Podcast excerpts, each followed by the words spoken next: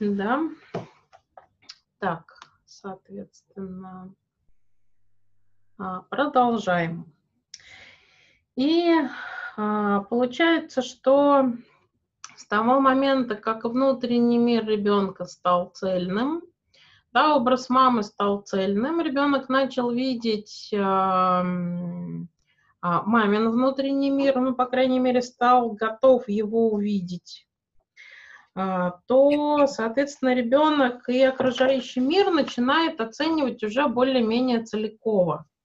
То что это значит? То есть раньше у ребенка были диадные отношения. У него были отношения с мамой, у него были отношения с папой, у него были отношения с бабушкой.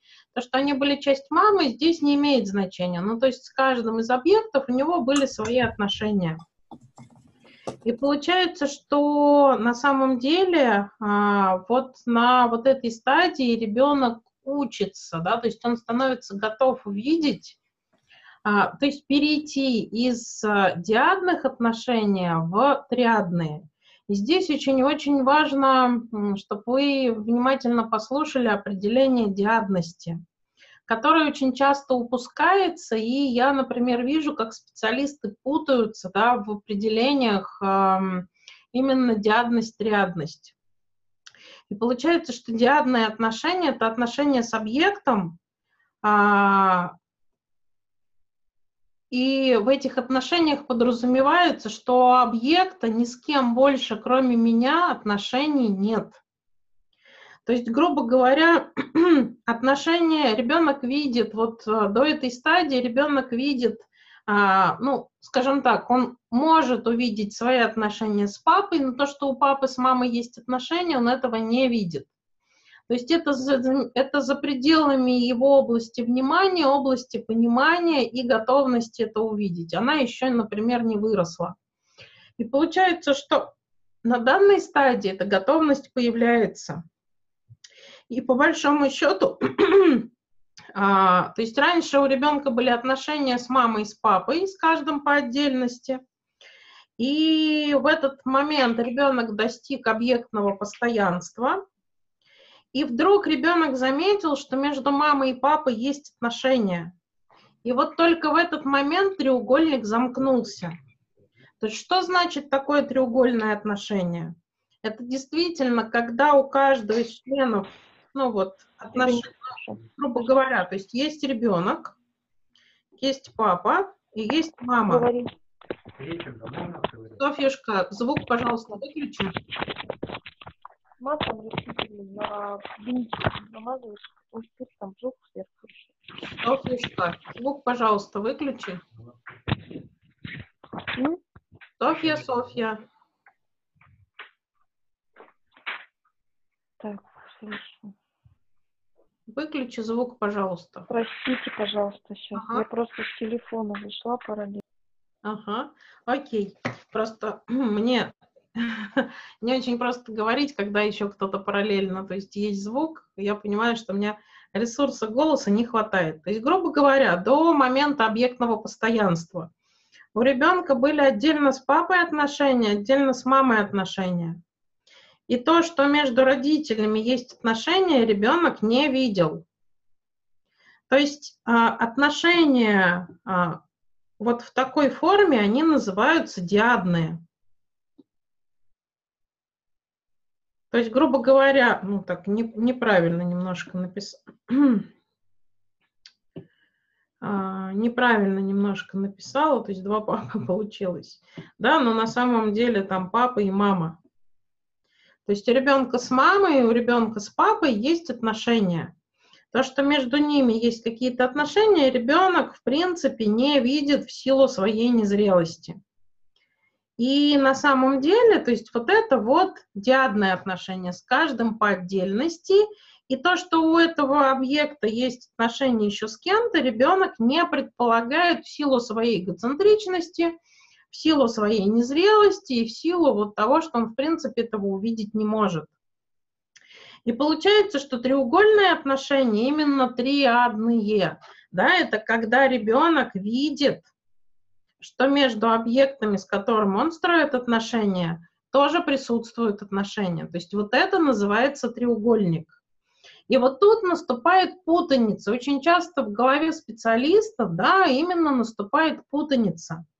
Потому что на самом деле, если человек, а, ну, например, девушка строит отношения одновременно с двумя молодыми людьми, но между ними нету никаких отношений, они друг про друга не знают, это диадные отношения, это не треугольник.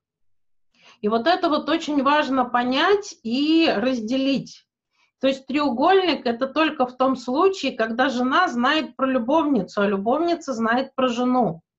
Если жена не знает про любовницу, и любовница не знает про жену, это не треугольник, это диадные отношения. Хотя оно и выглядит как треугольник, но вот этой вот составляющей здесь нету. И вот, э, вот это вот на самом деле очень часто специалистов запутывает и, ну, скажем так, позволяет оценивать человека как более зрелого, чем он есть на самом деле. И э, получается ошибаться в ситуации диагностики, ошибаться в ситуации вот, ну, определенных выводов, которые, э, скажем так, ну, предположение оказывается не вполне точным, и в процессе терапии терапия идет, например, не столь успешно, как она на самом деле могла бы быть, если бы мы сразу да, определили динамику как, а, получается, менее зрелую, чем она выглядит на самом деле. То есть тут очень важно понимать, есть вот эта связка, есть вот эта связка или нет этой связки. И, а, собственно, разговор про следующие стадии, да, он даст понять, почему это важно. То есть насколько важна разница в диадных отношениях человек, или он правда может находиться в треугольнике.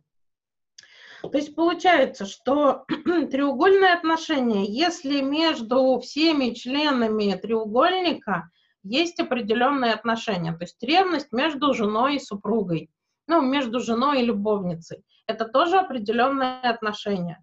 То есть, зная про наличие, это, зная про наличие супруги, зная про наличие любовницы, это уже определенные отношения, которые начинают наполняться чувствами.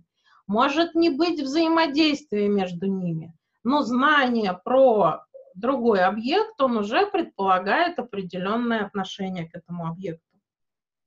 И по большому счету, да, ребенок в момент перехода в объектное постоянство, ребенок вот в момент обретения внутреннего объекта, то есть вот э, возможности знать и ощущать, что мама есть в ее отсутствие, начинает видеть вот именно вот эти связи. Да, это не значит, что они ему нравятся, но видеть он их начинает. И получается, что по сути своей триада. То есть это именно не наличие трех фигур, а это отношения между трех фигур, да, то есть отношения, которые вот здесь имеют место быть. Потому что для диагностики нам очень этот момент, ну, скажем так, очень-очень важный. То есть каким образом, да, в чем важность? Получается, что так бывает, что к вам приходит семья, а, приходит семья, и в этой семье живут люди, которые не живут, ну, грубо говоря, в триадных отношениях, они не умеют. То есть получается, что люди не достигли объектного постоянства, и получается, что суть проблемы будет в том, что я на самом деле замечательно себя чувствую с ребенком, а, и до тех пор, пока не пришел муж. И если я в хороших отношениях с мужем, то я абсолютно не знаю, как себя вести с ребенком. То есть одновременно и с мужем, и с ребенком я не могу быть. То есть мне все время приходится находить, ну, то есть выбирать сторону, с кем я на данный момент буду. И получается, что а, невозможность, да, вот, ну, а, получается, вот эта недостигнутость объектного постоянства приводит к тому, что я не умею, да, у меня нет такого вот опыта и навыка, нет ресурса строить отношения а, втроем. То есть вдвоем я умею, втроем нет. И получается, что отношения с мужем тогда будут изумительными, пока не родится ребенок. Потому что дальше я буду либо с ребенком, либо с мужем. И в этот момент начинает там рушиться семья, если, ну, скажем так, у мужа тоже такая же динамика. Да, то есть у мужа там тоже а, с взаимодействием с объектом связана тема любимости, значимости, ценности. И он, например, не готов оставаться вот в одиночестве в момент, когда я ухожу к ребенку. И это очень важный момент в диагностике. То есть мы в диагностическом профиле, да, расспрашивая про ребенка, я всегда спрашиваю, есть ли у ребенка друзья. А, и родитель. И тут важно не один ли есть друг или несколько, а тут разговор про то, насколько ребенок одновременно может со всеми. Так бывает, что есть друг в детском садике, есть друг детства, который в соседнем подъезде живет. Но эти друзья между собой никогда не пересекаются и, возможно, знать друг про друга не знают. А, и это значит, у ребенка действительно тема а, неготовности, неспособности строить, там, например, триадные отношения. Когда родитель говорит, да, он в школе там дружит с несколькими мальчиками, то есть это к тому, что а, есть такая возможность. Когда один единственный со всеми отношения не складываются, Плюс там добавляется ревность, что вот была подружка, говорит мама, но с ней ребенок, вот, например, поссорился, потому что эта подружка стала дружить еще с одной девочкой, и моя очень сильно ревнует, и вот, ну, отказывается с ней дружить. То есть, да, это там дырка и зона тревоги и вот э, потребности ребенка, но это к тому, что ребенок не выдерживает рядные отношения и, соответственно, то есть он склонен, в принципе, выходить из отношений в ситуации, когда он не единственный. Да? То есть это потребность у ребенка ведущая, очень значимая. И получается, что ребенок дозрел, ну, то есть зрел, зрел целый год, ну, в идеале, да, бывает это на дольше растягивается, позже начинается. И потихонечку ребенок дозрел до трех лет, когда внутренний образ а, а, оформился, внутренний образ мамы, то есть ребенок может отходить от мамы, а, ребенок может оставаться без мамы и не терять этот образ в мамино отсутствие. Ребенок видит мамины чувства и желания и, в принципе, даже готов с ними соглашаться. Соответственно, ребенок начинает учиться занимать себя сам – и а, на самом деле ребенок переходит на следующую стадию развития, которая примерно длится где-то с 3 до 5 лет. И это стадия, которая называется, ну, фаллическая. И вот эта фаллическая стадия, она будет делиться на две подстадии. Кто-то, например, там фрейдийские специалисты, они пытаются это выводить все в отдельные стадии, и, в общем, там на самом деле шурум-бурум начинается, да, такой вот эм, непонятно, как они между собой связаны. Поэтому я вам рассказываю идею, да, как же это на самом деле называть и классифицировать. Ну, то есть у других специалистов, я думаю, что вы будете находить описание, но а, пожалуйста, не привязывайтесь, наверное, к срокам. Здесь очень важно понять идею, каким образом одно вытекает из другого. То есть, грубо говоря, есть общая стадия фаллическая, ну так, чтобы было легче понимать. И у нее есть две подстадии, два кусочка, которые не наступают один за другим. Они, скажем так, наступает один, и потом начинается другой, и не плавно один в другой перетекает, а они идут как бы пере, ну, смешано и зависят друг от друга. То есть, грубо говоря, вот три года, да, и начинается фаллическая стадия. То есть вот она начинается, и она начинает э, свое движение. И по большому счету она э, вот таким вот образом да, делится на две подстадии. То есть, разделяясь в какой-то момент, а, начинают, ну, получается, появляться две динамики. И они становятся очень значимыми, но при этом тесно, имеют тесное переплетение. и дальше, соответственно, снова сходится в одну, и ребенок ну, там, продолжает развиваться дальше. Ну, то есть это вот такое образное видение. То есть кто-то пробует на разные потоки разделять и разделять по времени, но это не так. То есть, грубо говоря, стадия начинается, да, и, и то есть начинается с одной динамики. И эта динамика потом разделяется на две. И снова сливается в одну при вот э, условии, что ребенок эту стадию прошел. Но по большому счету, если ребенок на этой стадии застрял, то застревание будет, да, у обоих динамик. То есть если одна динамика не получилась, вторая тоже по большому счету не получится. И очень часто, к сожалению, специалисты, которые описывают эти динамики, про вот такую зависимость не рассказывают. То есть, по большому счету, вот, ну, я на самом деле информацию про это вот у классических а, аналитиков не встречала. Поэтому я тут рассказываю идею, которая на самом деле, наверное, не столько взята из теории, сколько взята из вот э, практики, да, практики того, что я видела, то, с чем сталкивалась, и на самом деле то, каким образом это выглядит, э, я вас буду просить посмотреть в фильме, который называется «Военно-полевой роман». Да, то есть это фильм на самом деле прекрасен тем, что там можно прекрасным образом отсмотреть все сложности вот этой вот стадии фаллической, все фиксации на этой стадии уже а, взрослых на самом деле людей и а, динамики, которые пришли именно из этой стадии, а, можно увидеть через поведение, поступки и выбор героев. То есть военно-полевой роман, там несколько главных героев, там несколько, ну, скажем так, вот, сюжетных линий, которые тоже одна в другую перетекают, и а, да, вот домашнее задание будет работа именно с этим фильмом. Поэтому военно-полевой роман это что-то, что вот на повестке дня с позиции посмотреть и, скажем так, вот просто понаблюдать и, ну, там, более четкое домашнее задание распишу на конец, а, ну, в конце курса, да, то есть мы с Софией сделаем рассылку.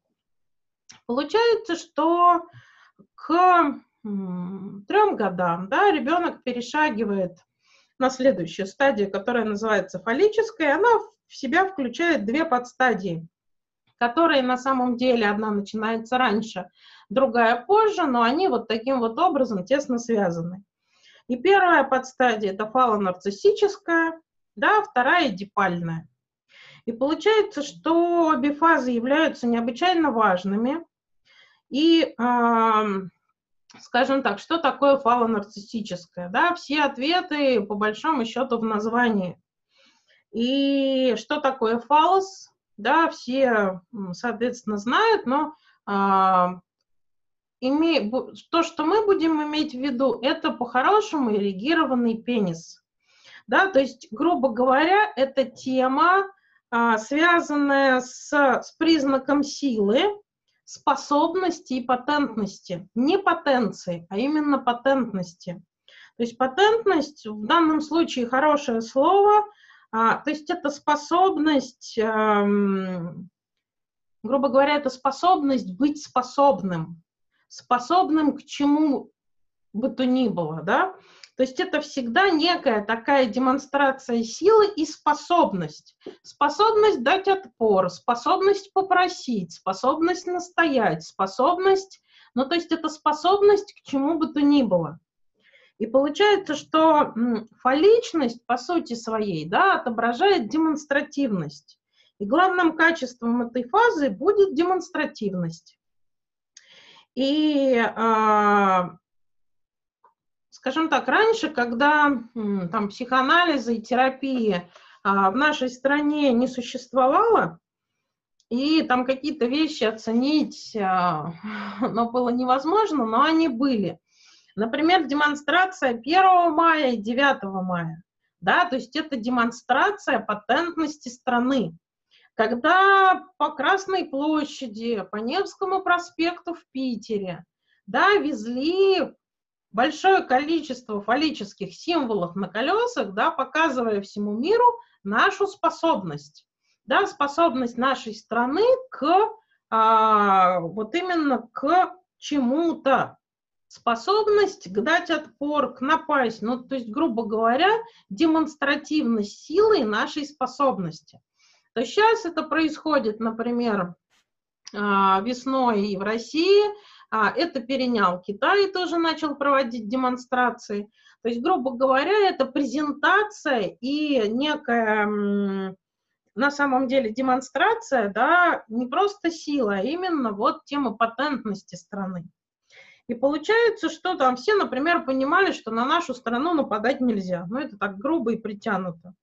И получается, что в принципе фаллическая культура обладает уникальным бессознательным воздействием. Потому что куда бы вы ни попали, а, а, будут колонны, да, мощные монументы, а, часто вытянутые. И как бы странно ни звучало, именно они формируют тему ощущения защищенности, стабильности, надежности. То есть вот в этом отношении прекрасен Питер, да, то есть исключительно фаллический город. Количество колонн, растральные колонны, да, то есть, ну, а, количество колонн на зданиях, количество, там, скажем так, атлантов, которые имеют место быть. В этом вопросе там прекрасно была Греция со всеми ее храмами, да, и достаточно вот, а, ну, то есть очень много статуй, очень много вытянутых вверх а, в архитектуре элементов, то есть Греция, там, Афины сама по себе очень, на момент своего расцвета, да, была очень поличной, демонстративной страной, страной с большой, ну, достаточно серьезной патентностью. И получается, что это действительно такая вот на бессознательном уровне демонстрация а, возможностей и способностей. И получается, что первая подстадия, да, она фалонарциссическая. То есть тема нарцисса – это не с точки зрения нарциссизма. Нарциссизм мы будем рассматривать чуточку, ну, рассматривать чуточку позже, да, не на этом модуле. А здесь скорее про легенду о нарциссе, то есть о человеке, который очень себе нравился, да, то есть, ну, скажем так, чрезмерно себе нравился. И эта легенда, на самом деле, про человека, который был очень собой доволен. То есть вот это довольство, оно было внутри очень самодостаточным.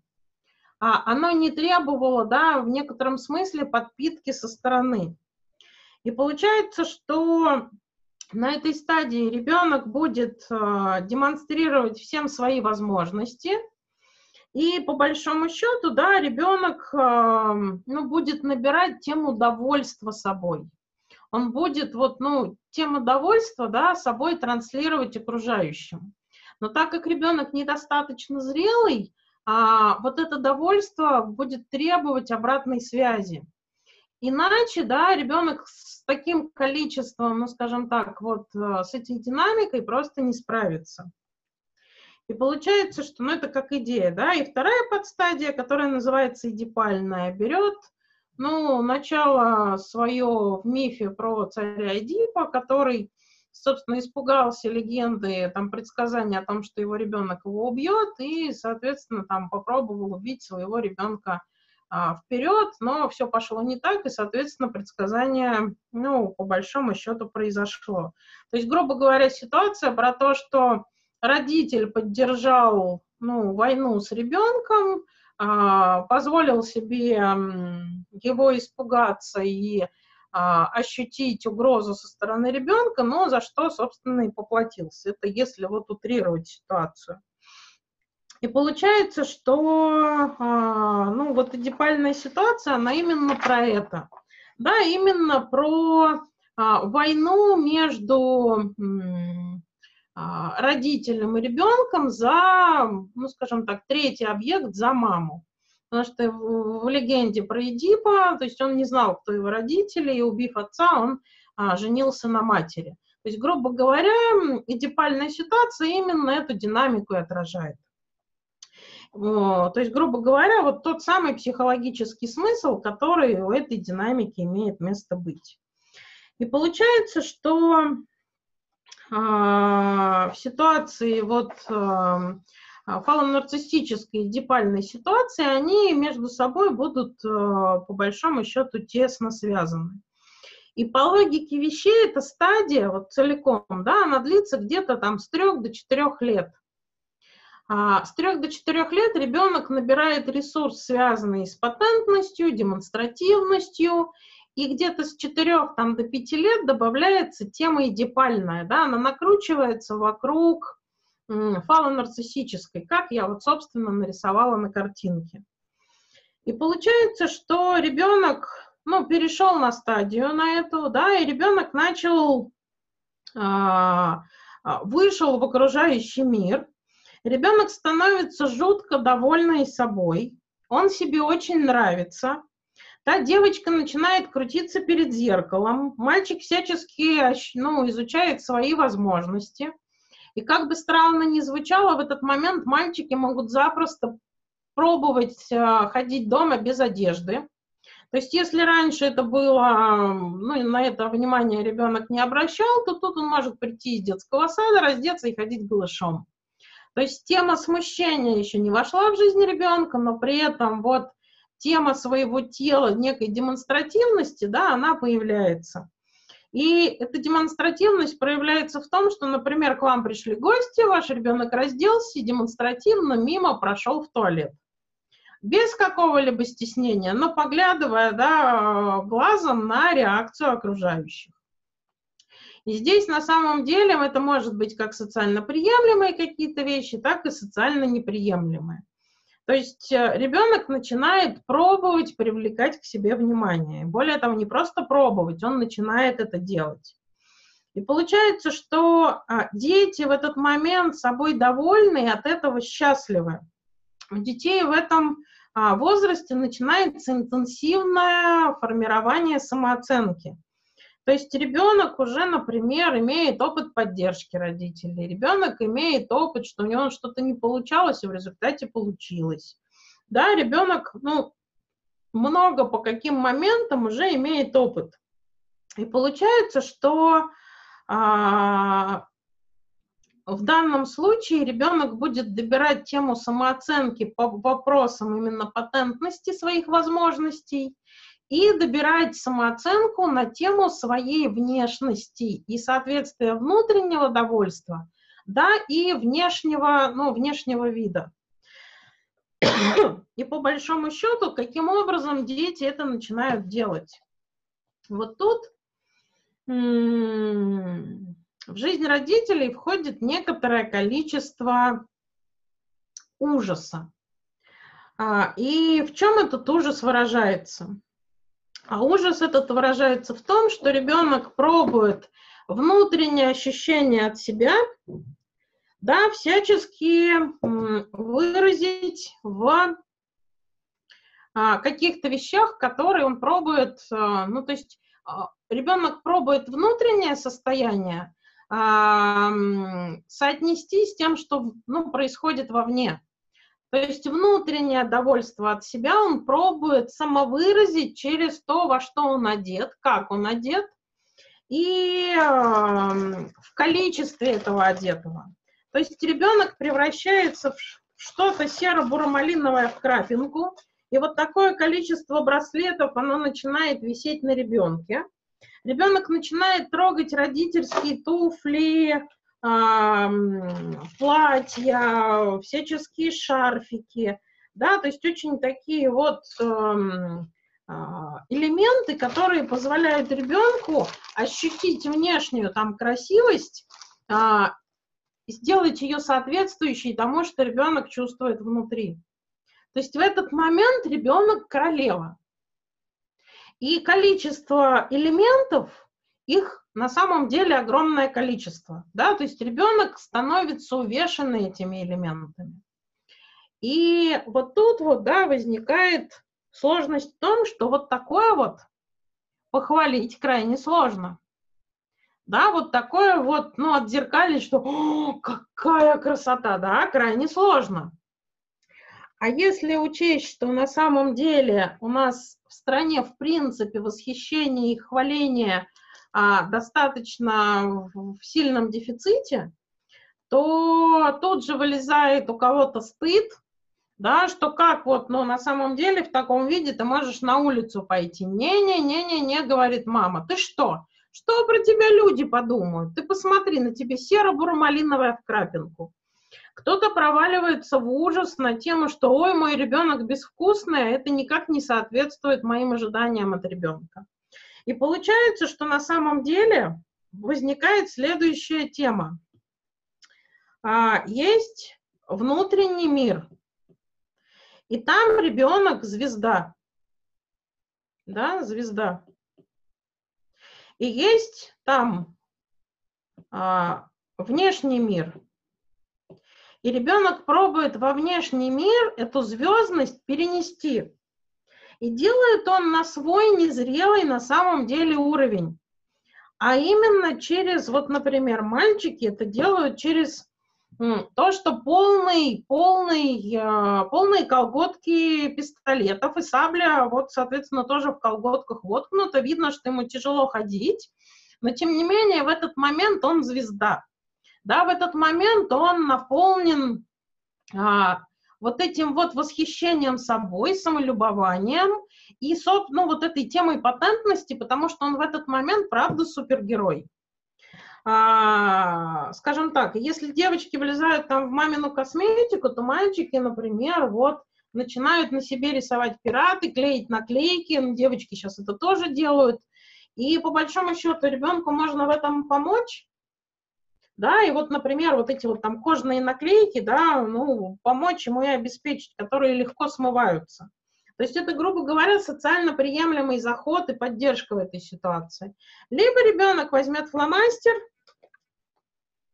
и нарисует себе усы и бороду и количество татуировок по рукам, ну вот, например, фломастером. И это не будет выглядеть эстетично, это не помешает ему чувствовать себя классно. Ему нет разницы, наклейка или фломастер. Но есть разница для родителей. Что вам легче хвалить? Если вам все равно, пусть рисует фломастером. Но, возможно, опять-таки, сейчас мы можем позаботиться о ребенке и а, предложить ему фломастеры, которые рисуют по коже и потом легко смываются. То есть, грубо говоря, наша задача эту динамику перенаправить в социально приемлемое русло, которое нам в первую очередь будет легко поддерживать, легко хвалить. Потому что на самом деле у ребенка достаточно большая потребность в обратной связи. То есть у ребенка по-хорошему на психоэмоциональном уровне идет усвоение собственной звездности. Но так как ребенок незрелый, так как мамина фигура и папина фигура имеют важное значение, и маме с папой ребенок доверяет, то именно от мамы и папы нужна обратная связь. То есть от мамы и папы и кого-то к ним приближенных, кто к ним имеет отношение. И по большому счету ребенок что требует с родителей? Он требует того, чтобы родители сказали вот этому внутренней реальности, да. Но родители эту внутреннюю реальность разве ж могут увидеть? Не могут. Поэтому ребенок эту внутреннюю реальность выносит в внешнюю. И, вы, и так как он незрелый, он выносит так, как умеет, да, через большое количество вот этих вот штучек, платочков, и его представление незрелого о том, что на самом деле звезда и что на самом деле прекрасное.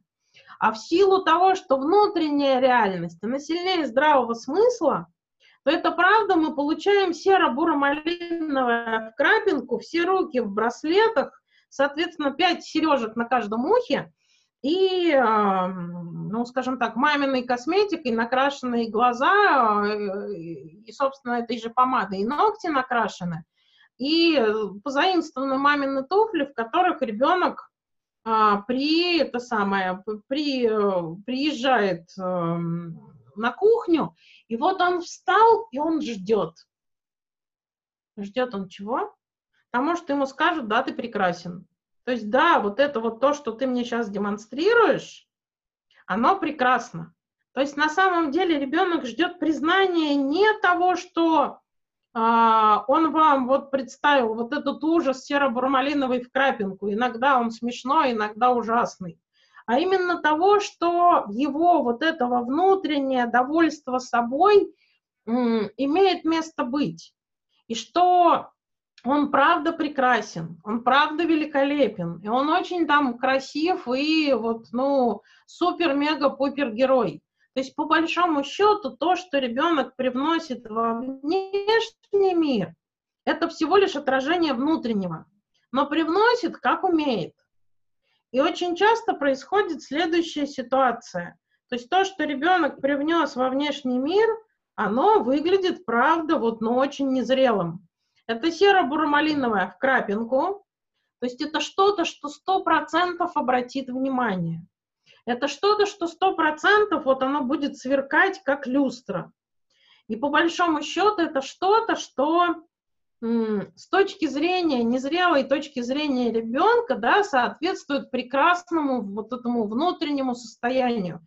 Потому что пока ребенок наряжается, да, он весь в этом кайфе. То есть вы когда-нибудь, если видели ребенка в этой динамике, то а, реально вот эм, корона это, ну, сверхценность. То есть ее носят, в ней ходят, в ней идут гулять, в ней спать ложатся потому что это вот, ну, грубо говоря, внешнее отражение внутренней прекрасности. И, к сожалению, в России тема хваления, она достаточно такая м- тяжелая. А, сразу же вылезают тема стыда у родителей, сразу же вылезает конкретная тема, что вот я сейчас это похвалю, и что ребенок так вот это всегда будет одеваться, то есть я это хвалить не готова, потому что это же ужас-ужас. Если он так навсегда останется, вот я сейчас похвалю и буквально вот дам разрешение тем самым, ну, а, так одеваться всегда. Но он же красные колготки, да, к фиолетовой там кофте и к зеленым ботинкам одевает. Это же, ну, невозможно. То есть у какой-то мамы стыд возникает, у какой-то не э, эти самые ожидания, которые, ну, то есть это ужас такой ребенок, у меня вот такой мамы, да, вот такой ребенок невозможно. А, то есть, грубо говоря, эта стадия обостряет все комплексы именно родительские. То есть, чем они сильнее у родителя, чем сам на самом деле родитель недохвален и вот имеет потребность там к идеальности, к определенной внешней, без права там, например, лечь спать не, не, не накрашенный и проснуться там позже мужа, он увидит не накрашенный, то такая мама начинает вот эту реальность, да, запрещать. И запрещают разным образом. То есть дают оценку, что на самом деле ужас какой, как ты оделась. Иди, оденься нормально, я тебе там все положила. Розовая с розовым, зеленая с зеленым. Вот так больше не смей одеваться. И вообще положи мои вещи на место да, какая-то мама, в принципе, говорит, слушай, ну ты меня заколебала уже, да, ну вот сколько можно, иди играй сама, не трогай меня. Ну, красивая ты, красивая. То есть, грубо говоря, ни одна, ни другая не отзеркалили именно вот эту вот тему. Да, то есть, оценив и запретив внешнее проявление, автоматически, да, э, запрещается вот эта тема внутреннего довольства собой. То есть оно уходит под запрет как что-то, на что ты не имеешь права, как что-то, что ты неправильно чувствуешь. Надо чувствовать по-другому. То есть, грубо говоря, запрещая 33 платка, которые а, завязаны вокруг в виде юбки с позиции, что ну кто ж такую юбку носит? Ты посмотри, у тебя там дырка сзади и два платка вот, ну, свалились спереди. Не-не-не, кто ж так ходит? да, то есть никакого платья Золушки. Какое на тебя платье Золушки? Ты посмотри, ты же жирная. Ну, то есть вот у меня в, в терапии есть ребенок, который как тростинка, мама как тростинка. И у мамы ласковое название ребенка «ты же моя жирненькая». И вот она ее берет за щеки и говорит, ты же моя жирненькая, жирная, да? А, то есть это мамина динамика, которая на самом деле вот считает, что у нее слишком толстые бедра, и она изо всех сил худеет, там худеть нечему, кость уже в данном случае не станет. Но при этом вот тема жирности у нее, с одной стороны, наполнена большим количеством агрессии, с другой стороны, да, то есть перемешалась агрессия и ласка. И ребенок тоже начинает чувствовать себя достаточно толстым, хотя она, правда, тростинка. И если смотреть фотографии, да, то вот этот дисбаланс, он просто очень сильно виден. То есть ребенок там переодетый в музу выглядит отвратительно, хотя по большому счету девочки более полные, более там, например, несуразные, выглядят более мило и гармонично, чем этот ребенок. То есть этот ребенок в одежде, которая подчеркивает его стройность, выглядит отвратительно. То есть потому что внутреннего согласия и разрешения на это нет. То есть, грубо говоря, вот эта отвратительность, это ну, внешнее отражение своих внутренних ощущений. Хотя, казалось бы, да, на всех там пятерых одинаковые платья. Но на ком-то оно садится и сидит, и вот э, украшает ребенка, а кто-то в этом платье, хотя оно ему, по идее, больше подходит, да, выглядит отвратительно. То есть, грубо говоря, а, внося оценку не восхищения, а запрет на вот эти вот проявления, соответственно, этим самым ломается внутреннее представление и удовольствие ребенка о себе. Еще не сломалась патентность, но вот это внутреннее удовольствие и тема самооценки, связанной с собственной внешностью, да, оно по большому счету сломалось. И получается, что а, что мы можем сделать, да, то есть что очень важно, чтобы было. А, а важно, чтобы действительно родители позволили не просто играть в принцессы, в королевишну, а именно это время, когда мы поддерживаем ребенка в том, чтобы он именно этой принцессой и королевишной именно стал. То есть, по большому счету, мы помогаем ребенку, да, а, внешне выразить внутреннее довольство и вот эту вот красоту, которую он у себя ощущает.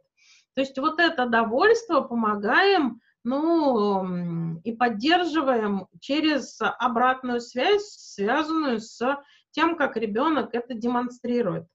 Поэтому по большому счету, по большому счету, ребенку правда не имеет значения, будет это вот такая корона или пластиковая из магазина, но по большому счету нам с вами, да, будет гораздо проще ребенка в этой короне выдерживать. И вот тут скажу следующее. Если сами не найдете, но я в любом случае найду и в наш чат потом пришлю. А, в этом вопросе мне очень нравится позиция и то, как это выглядит со стороны, по крайней мере. А, вот известная семья там Пугачева и Галкина, да, имеет двух детей, мальчика и девочку, двойняшек. И, соответственно, вот у девочки Лизы, у нее как раз вот была стадия вот этой вот э, демонстративности и самолюбования, и э, количество роликов, которые там, да, они выкладывают в Инстаграм, позволяют оценить, насколько ребенку позволяли быть вот той самой королевишной, да, и принцессой.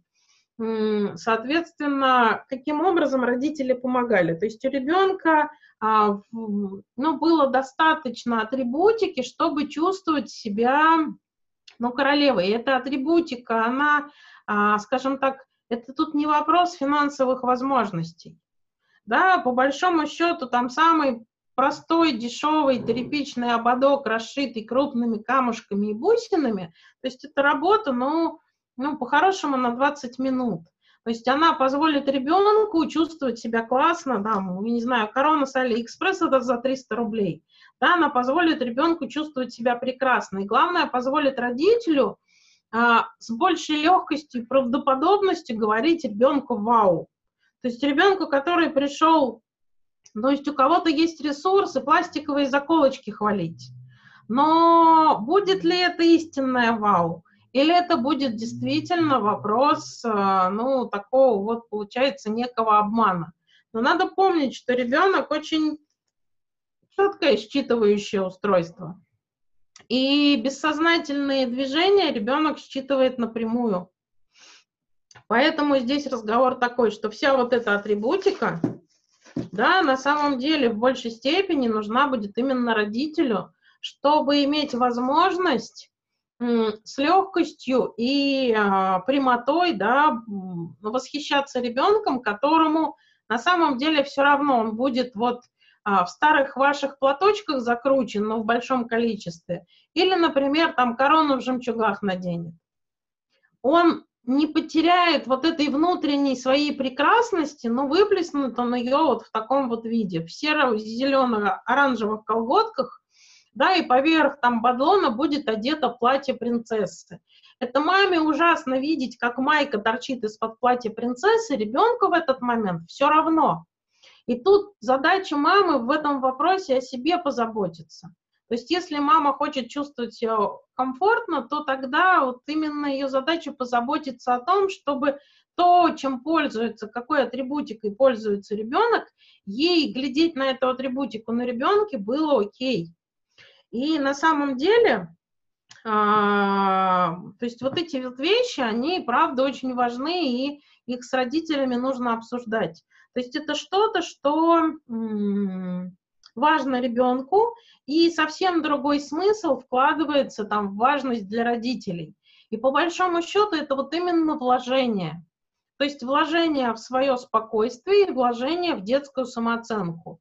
Мы вложили сейчас, и в дальнейшем, например, вопросов с самооценкой будет ну, гораздо меньше, да, то есть она будет более такой наполненной, более полноценной, и, например, ребенку будет гораздо проще пережить подростковость, когда у нее вот зона а, внутреннего восторга и внутренней звездности усвоилась полностью, и вот это вот резервуар этот допол, заполнен до краев, то подростковости тема, например, прыщей на лбу а, не выбьет ребенка в состояние разрушенности да, ребенок останется в силах слышать и слушать маму, которая предлагает лосьоны или, например, витамины.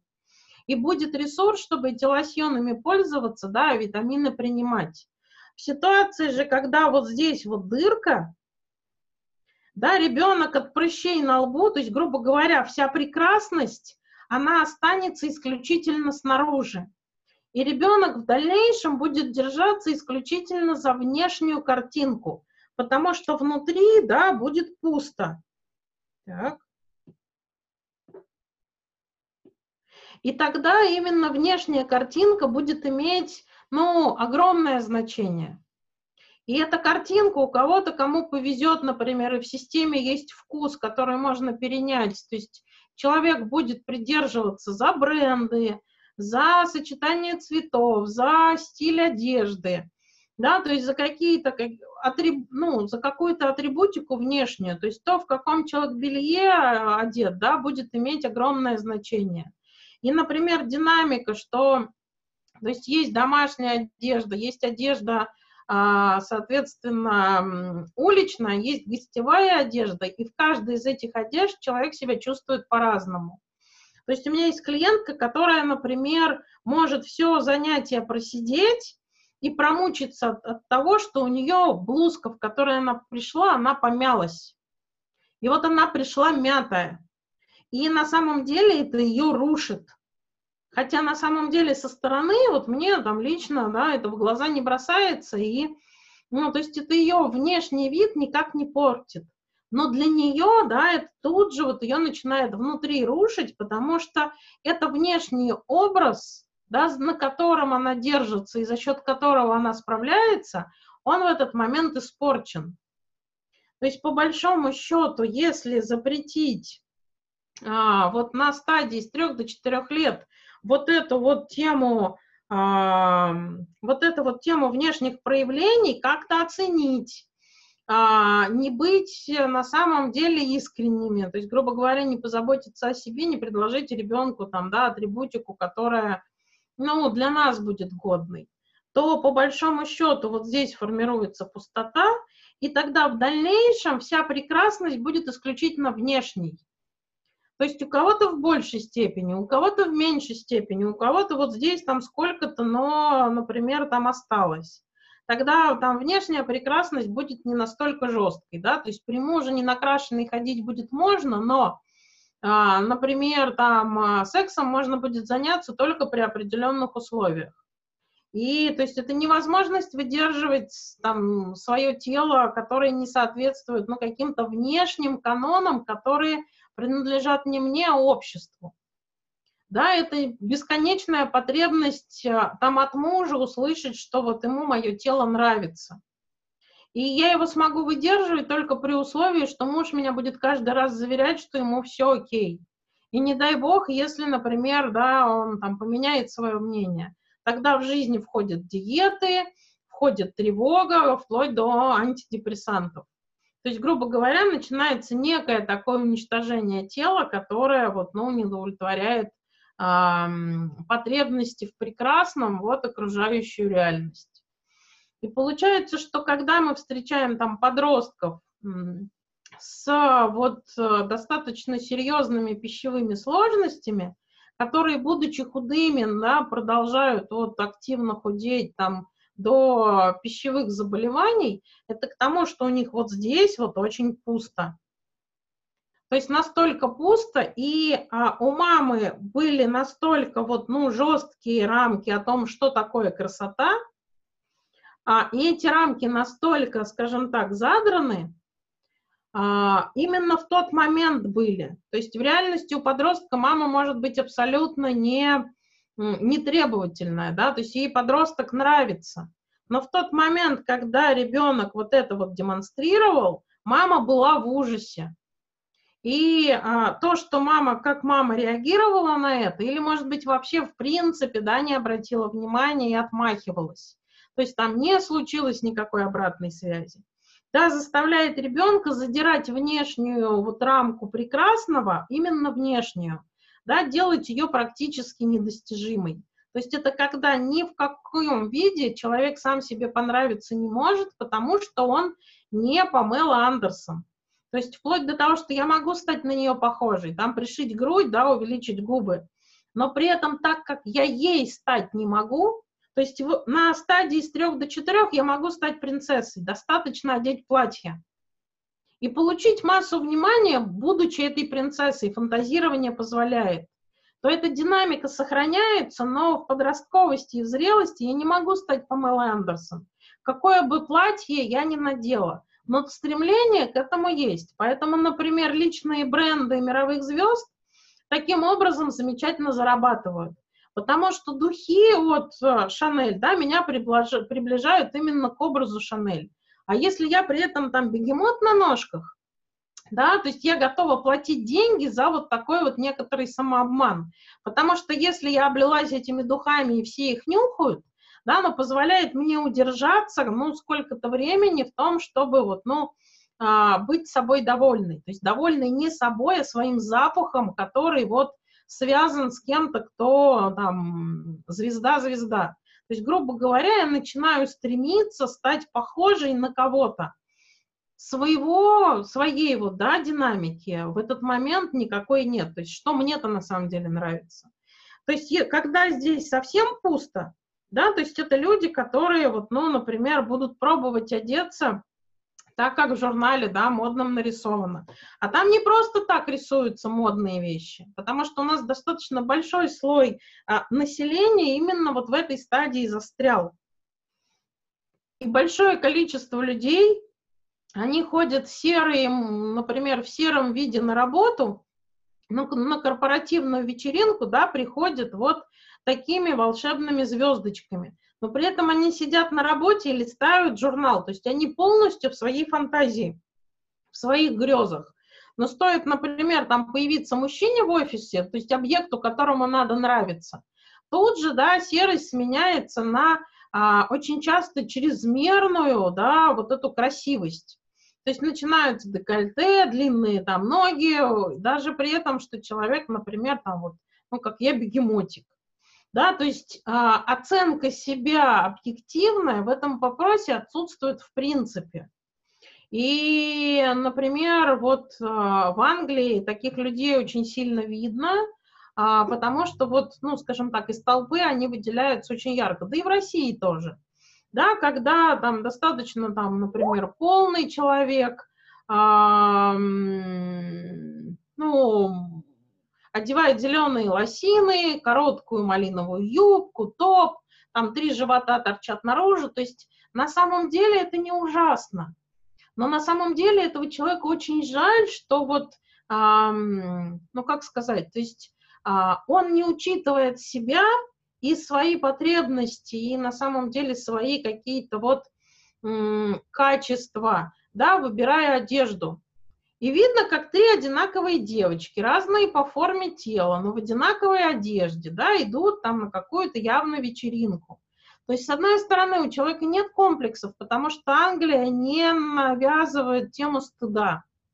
То есть там, в принципе, можно быть каким угодно. И там поэтому видно, каким образом это вот проявляется, вот это не, ну, назовем так, недохваленность, неотзеркаленность. То есть людей, потерявших тему внутренней прекрасности и вот самооценки с этим связаны, да, вот внутреннего довольства. Их там очень видно, потому что нет вот, ну, скажем так, внешних рамок, которые заставляют прятать, как в России. Да, потому что у нас, к сожалению, там полному человеку ну, так как я с этим да, там сталкиваюсь периодически, да, начинаю там тут же из стыда выдавать советы. Носи там свободные вещи, зачем ты обтягивающие надел. Точно так же, как человеку там а, худенькому и стройненькому начинают, ну, то есть у кого-то видно, что нарушено ощущение себя в сторону, что я толстый, говорит человек, хотя на самом деле он стройный, пристройный. И а, кто-то, кто там визуально очень красивый, но при этом видно, как себя портит, пытаясь улучшить через там яркую помаду, яркую косметику, а, брови, которые были прекрасные, начинают татуировать. Ну, то есть добавлять что-то, что на самом деле неуместно в данной ситуации и не нужно. Но эта динамика имеет место быть. И получается, что что нужно, чтобы ребенок эту стадию начал проходить ну, в комфортных условиях. То есть первое – это, соответственно, а, решить, насколько вы готовы а, позволить ребенку быть человеком-пауком, если он хочет, и в каком количестве. То есть кому-то достаточно нормально купить ребенку вот э, просто маску Человека-паука, а, а кто-то вполне готов купить, например, полностью костюм Человека-паука и а, шубу Человека-паука, и ботинки Человека-паука, и вот на все атрибутики будет Человек-паук. То есть если на это есть ресурс, значит, и, например, э, ресурс как финансовый, так и эмоциональный, значит так. А если там есть ресурсы только на маску, ну, значит, на маску. На самом деле не делать здесь, да, возможности нет. То есть э, в терапии мы скорее помогаем э, родителю найти ресурс на то, чтобы действительно да, иметь возможность ребенка зеркалить. И зеркалить тоже можно по-разному. То есть если есть движение души, прекрасно. Если движения души нет, то мы учим родителей зеркалить так, чтобы это движение души не нарушало вот прекрасность ребенка. То есть, грубо говоря, что я вижу, как тебе это нравится, да, и на самом деле я вижу, как ты себе нравишься человеком-пауком, и это здорово. Мне Человек-паук не очень нравится, но из тебя получился классный. То есть у кого-то есть сила сказать, вау, какой ты супергерой получился, суперский. У кого-то нету на это сил. Поэтому тут действительно учим ну, достаточно формальным фразам, которые а, ну, позволят, по крайней мере, выкрутиться. Да, позволят, по крайней мере, не а, врать себе, не врать ребенку и, грубо говоря, вот, ну, давать ту капельку ресурса, которая на это есть что мне Человек-паук не нравится, но, например, там, на значок Человека-паука я согласна. Да, то есть, ну, если ты хочешь, то там окей. Но по большому счету, по большому счету, эм, если люди там пришли и обратились за помощью, и мы увидели такую динамику, обычно достаточно аргументов, чтобы рассказать идею. Потому что очень часто родителям важно услышать, что это закончится, что это не навсегда, и что на самом деле ребенок не останется а, с таким вкусом при условии, что его дохвалят, что его отзеркалят, и тогда ребенок сможет оценивать, что для него ок, что для него не ок, что ему идет, а что не идет.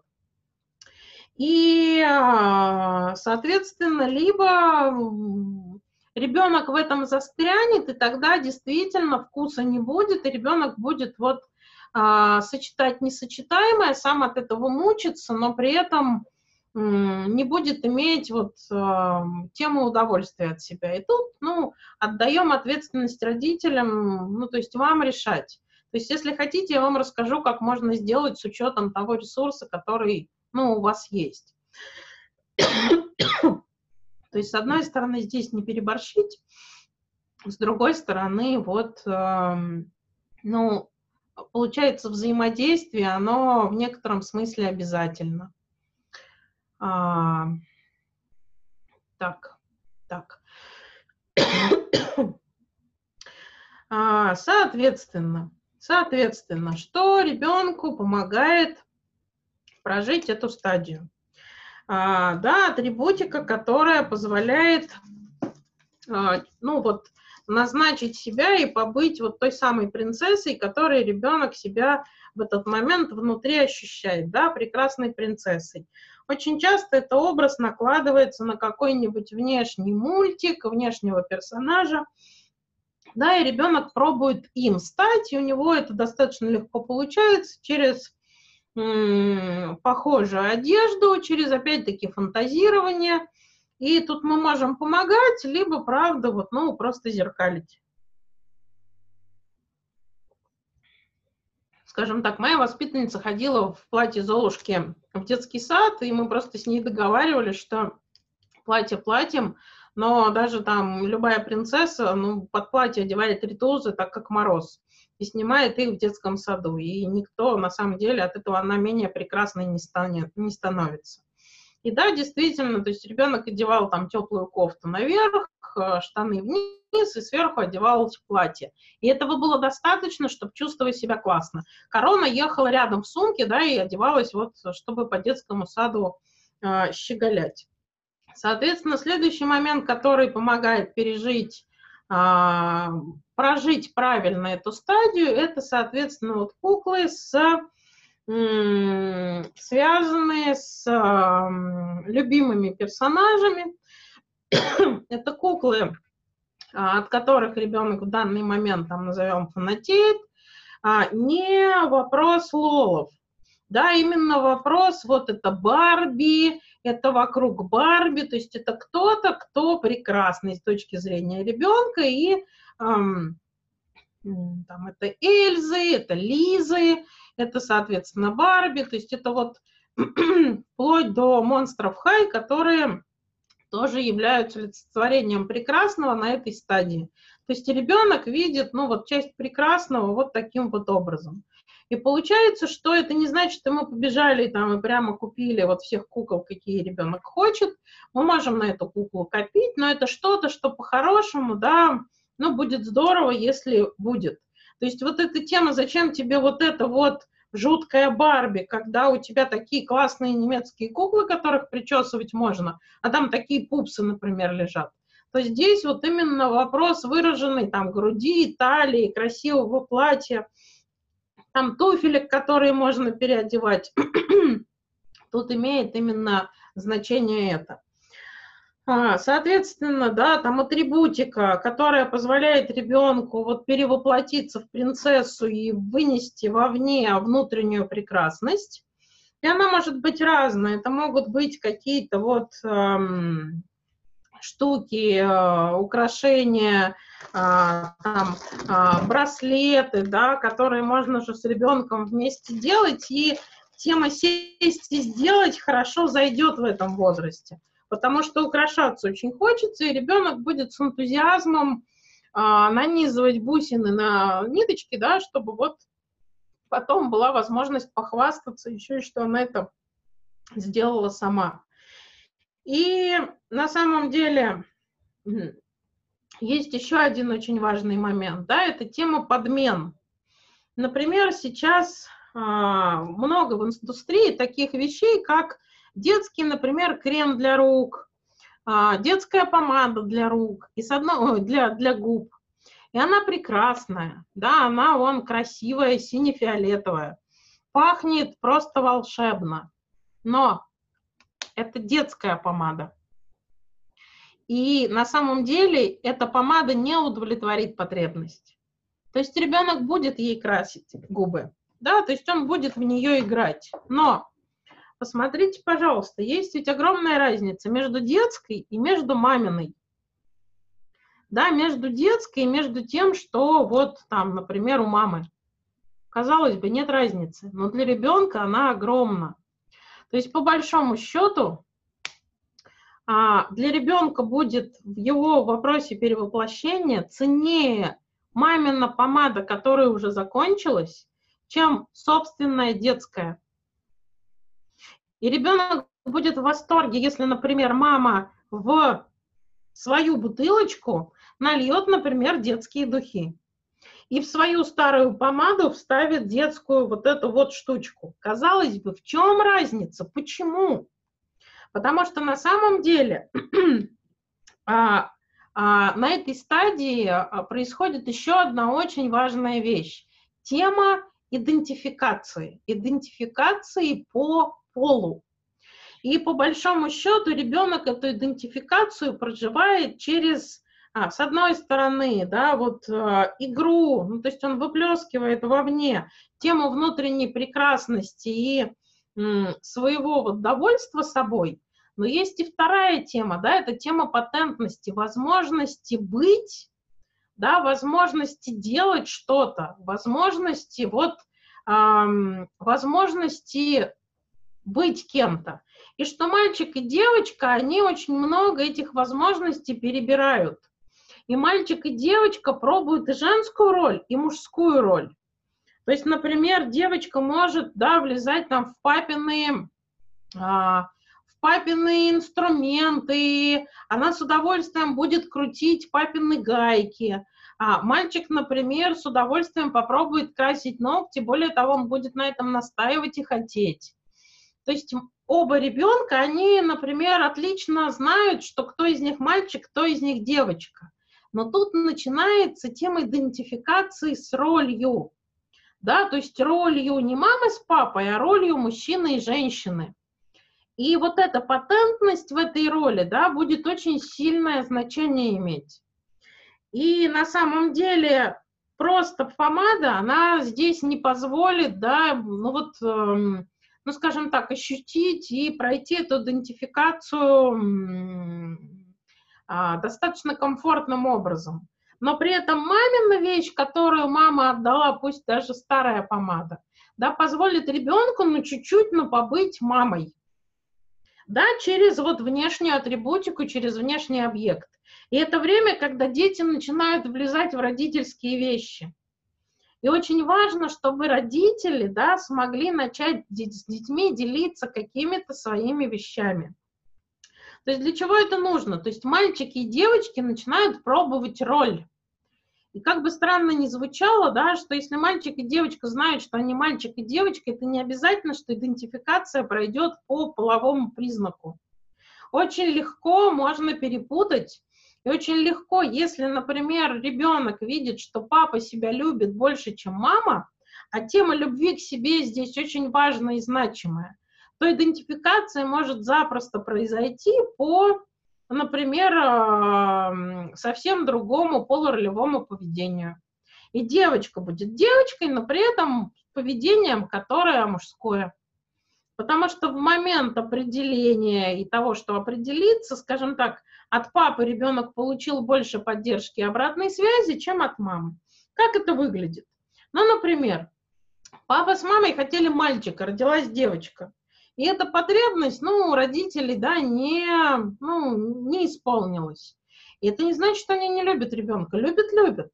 Но в тот момент, когда ребенок вот выходит на эту стадию, он собой довольный, он начинает пробовать разные роли, да, и сруливает с папой, например, там, ну, буду утрировать, в гараж, чтобы покрутить с папой гайки. И в этот момент у папы потребность а, восстает и начинает там хлопать в ладоши, ура, ну наконец-то, да, то есть, ну хоть не сын, но пусть дочь, и в этот момент ребенок получает такое количество восторга от папы, который в этот момент ребенку и нужен.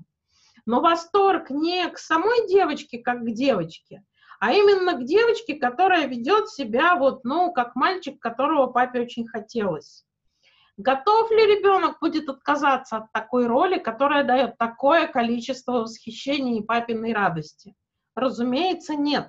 А так как ребенок на этой стадии научился видеть внутренний мир родителей, то есть, по крайней мере, он это видит и считывает на сознательном и бессознательном уровне, то в ситуации, когда, например, мама абсолютно никак не реагирует на то, что ребенок там стоял и полдня наглаживал пластиковым утюгом носовой платок, да, потому что это, ну, например, там с мамиными ожиданиями никак не связано, да, то есть, э, ну, мальчика мама хотела, например. Поэтому ей, ну, по большому счету, в зону внимания наглаженный платок не попадает. Но при всем при этом мама вот э, с восхищением смотрит на ребенка, который там взялся прикручивать э, и смазывать вместе с папой, например, э, там колеса к велосипеду, да, у мамы щемит что-то внутри, жаль, что не мальчик. Но при этом ребенку в этот момент прилетает хоть какая-то, но реакция. Готов ребенок от этого отказаться, особенно на стадии, когда внешнее а, зеркало, да, становится очень важное. Зеркало, связанное с поведением, выбором и вообще собственной позицией. Поэтому на самом деле а, у нас вот а, очень много и у кого перепы, перепутана вот эта вот а, тема патентности, связанная с ролью.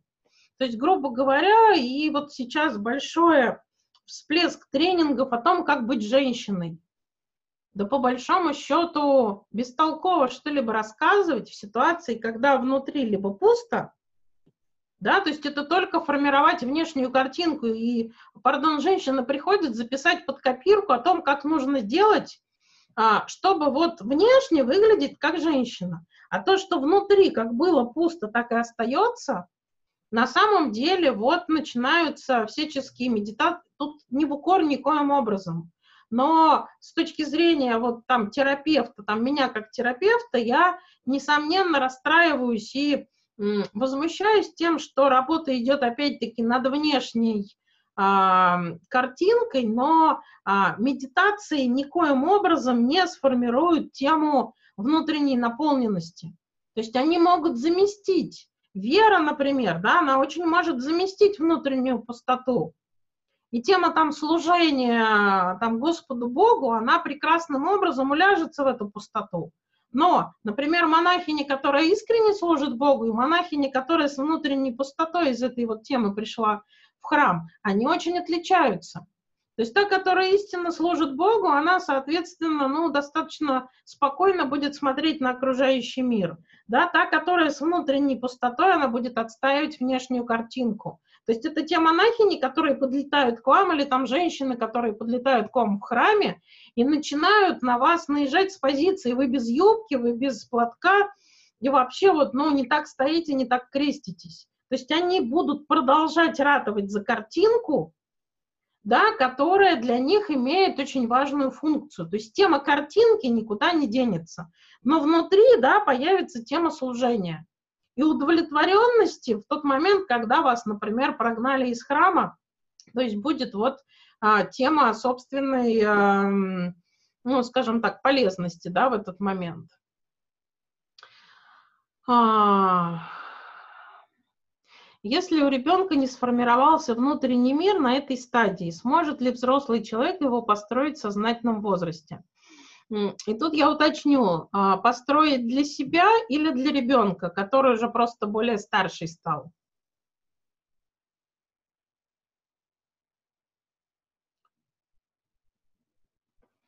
Для себя. Сам нет. Да, то есть это вот тема, которую, по большому счету, она выстраивается только за счет внешней обратной связи. И для начала получается, что во взрослой терапии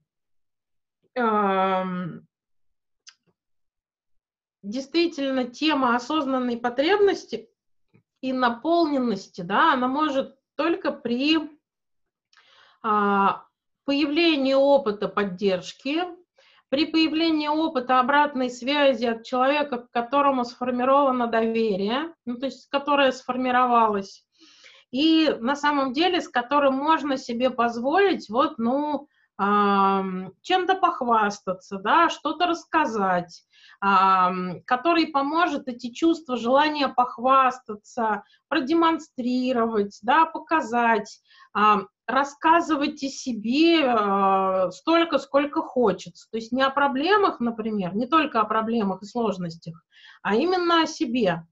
То есть, когда, грубо говоря, с помощью терапевта можно открыть вот эти вот самые, а, ну, назовем так, шлюзы, чтобы вот эта часть, да, а, имела возможность там притока ресурса извне. Ну, например, да, вот а, я как человек имею некую дырку в этой зоне. И по большому счету, например, на фестивале начинала ездить не для того, чтобы там деньги заработать. Да, ездила не за деньги, а по большому счету. То есть, да, там оплачивали билет, оплачивали перелет, оплачивали проживание организаторы. Но я приезжала исключительно за обратной связью. То есть, по большому счету, на тот момент то, что мне, например, не платят там никаких денег, нет никакого гонорара, оно а, ощущалось естественным, потому что у меня выгода была совсем другая. Выгода в том, что, да, мне нужно было обратную связь, мне нужно было, чтобы мной повосхищались, мне нужно было, чтобы мне сказали, какая я вот, ну, ну, какой я классный специалист. И при этом я понимаю, что я ездила и абсолютно, например, не соответствовала своим внешним видам, да, вот обстановке. Народ приезжал в джинсах и футболках, а я приезжала, ну, практически в вечерних туалетах. Более того, в моем гардеробе другого и не было. Да, то есть а, я не скажу, что сейчас как-то сильно что-то поменялось с точки зрения, например, вот а, моего позиционирования, но оно теперь, ну, то есть, грубо говоря, вот если мне хочется носить там украшения, я их ношу и вот там внутреннего ограничения на тему, а насколько это уместно, да, насколько это вот, э, там, стоит ли это делать, да, то есть этих метаний больше нет. И по большому счету там, там трех лет вот приездов на фестивале оказалось достаточно именно с позиции осознанной. То есть я еду за обратной связью. Я приходила на группу к людям и говорила, что на самом деле я к вам приехала не бесплатно. То есть я приехала за вот э, вашей обратной реакцией. И на самом деле, вот я оставлю специально время в конце а, вот там трехчасовой ленты, чтобы на самом деле каждый из вас, кто будет готов мне что-то сказать, имел эту возможность. А, это не значит, что вы должны, но мне это очень важно, я буду рада, если вы это сделаете. И действительно, вот, ну, грубо говоря, вот этими запросами, да, ну, потихонечку заращивалась потребность в обратной связи. То есть она не была связана с внешностью, но она была связана именно с патентностью. Да, что я молодец, вот и а, все ок именно в моей способности к... То есть, с одной стороны, внутри себя я понимаю, что это так, да, и мне это все нравится, но дефицит вне, внешней вот, ну, обратной связи, он, э, скажем так, не позволял достаточно ну, то есть пользоваться, да, своими способностями, вот, ну, грубо говоря, для себя. То есть иметь их было классно, но пользоваться, да, ну, по большому счету не очень получалось. То есть, грубо говоря, это привело к тому, что у меня там сайт а, появился только два года как. А до этого, вот, ну, исходя из этой дырки, для меня была позиция следующая. То есть, если я понравилась, меня, ну, выберут сами, найдут и придут. Хотя на самом деле это не так, никто не должен меня выбирать и сам приходить. То есть если я людям про себя не расскажу, то есть они даже не будут знать, что меня можно выбрать. Понимаете идею? Да, вот этих вот э, динамик. Поэтому терапевт Наталья, да, помогает, грубо говоря, открыть вот эти шлюзы, которые будут и получить способность, э, грубо говоря, окружающей реальности напрямую просить то, что нужно и не разрушаться, если реальность это не дает. Но самое интересное, что всегда находятся люди, у которых есть готовность. То есть как только эта потребность начинает звучать как, пожалуй, ну, то есть вот мне это нужно, пожалуйста, вот дайте, или я там готова меняться, или это вот условия к чему-то, то на самом деле, да, находятся люди, которые соглашаются на эти условия и достаточно вот но в достаточном количестве дают э, эту обратную связь. Но, скажем так, эти динамики открываются действительно в большей степени с помощью а, постороннего человека, который не включен в вашу родительскую систему. Да, то есть он должен быть внешним. То есть кто-то, кто вот, ну, позволит вот это осознать и выйти из зоны стыда в зону осознанной потребности, которую можно показать окружающей реальности и в этой реальности попросить ресурса, да, чтобы наполнить эту потребность, а, как идея, как идея. Соответственно, в терапии чем мы будем заниматься, да, то есть мы правда будем выводить на осознанный уровень эту потребность, соответственно, разделять ее со стыдом, разделять ее с тем, что а, моя потребность, например, может причинить окружающим дискомфорт. А, это вот из разряда, что другие про меня подумают. Но это к тому, что вот они могут подумать, они могут не подумать. Ну, то есть это вот а, человеку с этим самому придется что-то сделать, и мы за это, например, не отвечаем, если не выходим за ну, рамки социально приемлемые. То есть, грубо говоря, голышом по улице не ходим, и, ну, ну, то есть идея, как вот есть там выход за пределы нормы, да, что, например, там нудистский пляж, вот он вот в этом месте определен. Да, на городском пляже, например, там все ходят в плавках. Ну и так бывает, что у человека настолько это острая потребность, что человек перешагивает из нормы в ненорму, и тогда ему все равно, на каком пляже он разденется, в каком переулке он разделится, но это мы а, тему там психиатрии и этих нарушений будем обсуждать на одном из последних модулей, то есть как нормы и про каких условиях да, переходит в ненорму. А, и как это на самом деле диагностировать, увидеть вот теми ресурсами, которые у нас есть. А, соответственно, то есть это там сам терапевт дает обратную связь, то есть учим клиента, ну, скажем так, говорить о своей потребности, да, говорить о своей потребности и а, потихонечку через отношения в терапевтом, да, верить в то, что говорит окружающая реальность. То есть различать а, искренние вещи от, например, неискренних а не а, сводить всю обратную связь в зону обманывают. Потому что есть опыт, когда мама говорила, что это плохо, значит, все остальные обманывают. То есть, грубо говоря, разделяем, что мама отдельно, у нее там своя динамика так была говорить.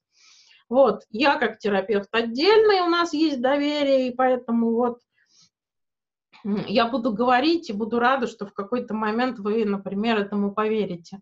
И, соответственно, окружающая реальность, которая тоже может быть разная, может быть искренняя, может быть неискренняя.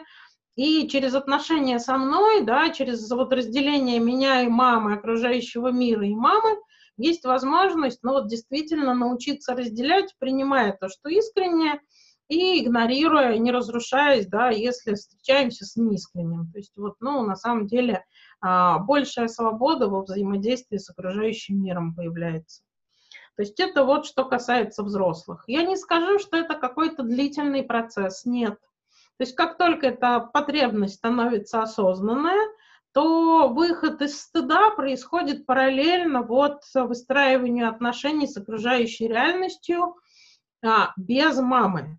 То есть там, да, будет много обид, много злости и возмущения на маму, которая это не дала, но на самом деле параллельно появляется возможность вот это прокачивать. Э, человек начинает слышать, что говорят окружающие, и наполняться вот этим вот удовольствием и новым опытом от того, что кто-то похвалил, кто-то восхитился, кто-то, ну, скажем так, сказал что-то приятное.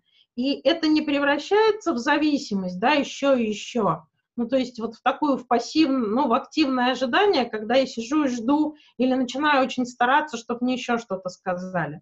А когда я могу этим управлять и, например, людей спрашивать, просить, и, ну, достаточно легко, э, ну, скажем так, грубо говоря, собирать открыто обратную связь.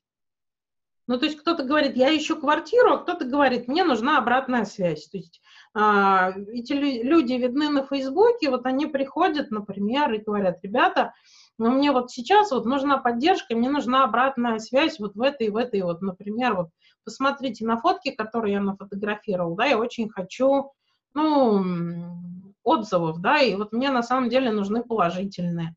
Поэтому, если вам не понравилось, пожалуйста, не пишите ничего, да, прошу только тех, кому понравилось, напишите. И это достаточно, чтобы, например, да, еще чуть-чуть э, получить ресурсы внутрь. А кто-то на самом деле там пишет посты, потом сидит, ждет лайков. И лайков всего 6, и человек пошел разрушаться, потому что делает вывод, что не понравилось. То есть на основе того опыта, который у него внутри есть. То есть учим переходить из пассивной позиции, вот именно такого из пассивного взаимодействия с окружающим миром, да, в активное взаимоотношение с окружающим миром. Как-то так. Соответственно, что же мы делаем с детьми? А, то есть с точки зрения консультирования мы маме можем рассказать эти динамики, мы маме можем рассказать, что на самом деле нужно и важно. А, то есть учим маму зеркалить ребенка и ребенка, который ам, ам, находится в терапии. А, у меня для таких детей есть ну, определенный инструмент. Причем неважно, сколько лет ребенку, то есть вот это, например, штука, да, вот из этого инструмента. У меня для таких детей есть так называемый волшебный сундук.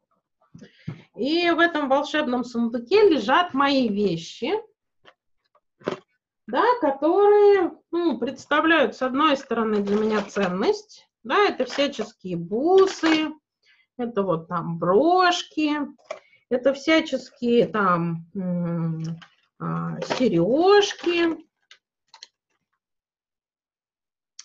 а, которые мои, а, которыми я не пользуюсь. У мам это может быть на самом деле их какие-то старые украшения, которые имели, ну, когда-то для родителя ценности, теперь они вот, ну, там, например, да, просто есть.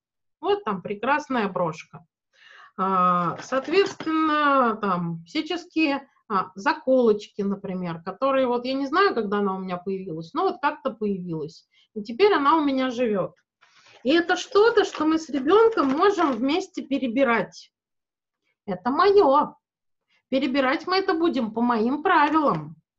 Но что-то я могу дать, да, сейчас поиграть, примерить.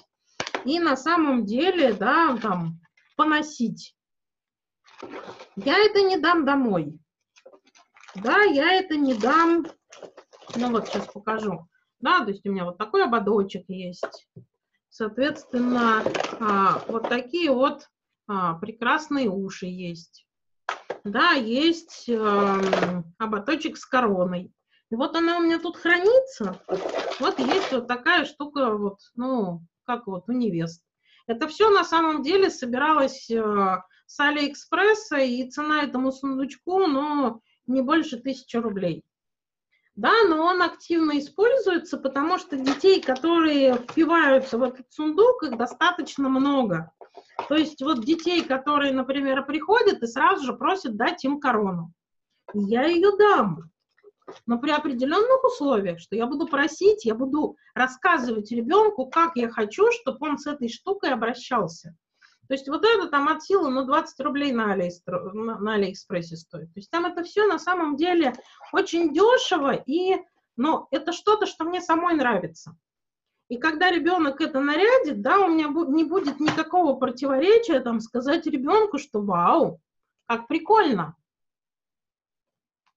да, и по большому счету вот, ну, такой сундук он у меня есть.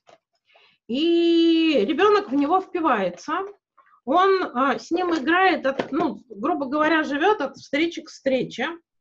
А, с мамой делюсь такой идеей, если у нее есть похожие вещи, то, соответственно, она тоже может ребенку показать свои сокровища. То есть это не золото, серебро, которое тревожно, если ребенок с ним что-то сделает, а именно это вот что-то, что не противоречит вот э, если ребенок там неловко возьмет, порвет, сломает, там испортит, чтобы, ну, родители не разрушались. То есть у меня здесь нет ничего, что меня разрушит, если оно испортится. И дальше, соответственно, вот начинаются те самые девичьи посиделки, которые, вот, например, описаны в книгах людей, которые там пишут про а, Древнюю Русь, про посиделки девичьи, всяческие бусы, приданные и так далее. То есть ребенок начинает в это наряжаться с моего одобрения. И, соответственно, что и в этот момент мы можем обсуждать, что ему нравится, что не нравится. Он может обвешаться вот этими вот, то есть нарядить корону и там спросить, ну как?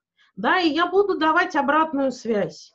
То есть ребенок начинает там вот э, играть с фенечками, приходить в фенечках, рассказывать мне, что он сам плел, и посмотрите.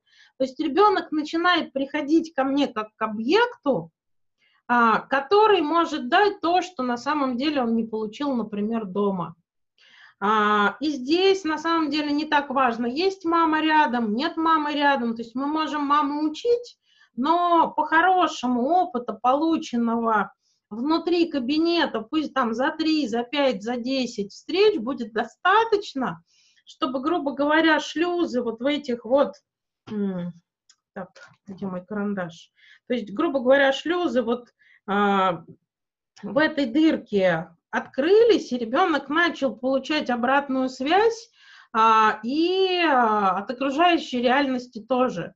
То есть, грубо говоря, до 12 лет психика настолько, ну, скажем так, гибкая и жаждущая, что при вот разрешении, например, там в терапевтическом кабинете, при получении даже небольшого опыта, она начнет пробовать это получать из окружающей реальности именно вовнутрь, а не за счет картинки. Как бы странно ни звучало, хотя именно через атрибутику.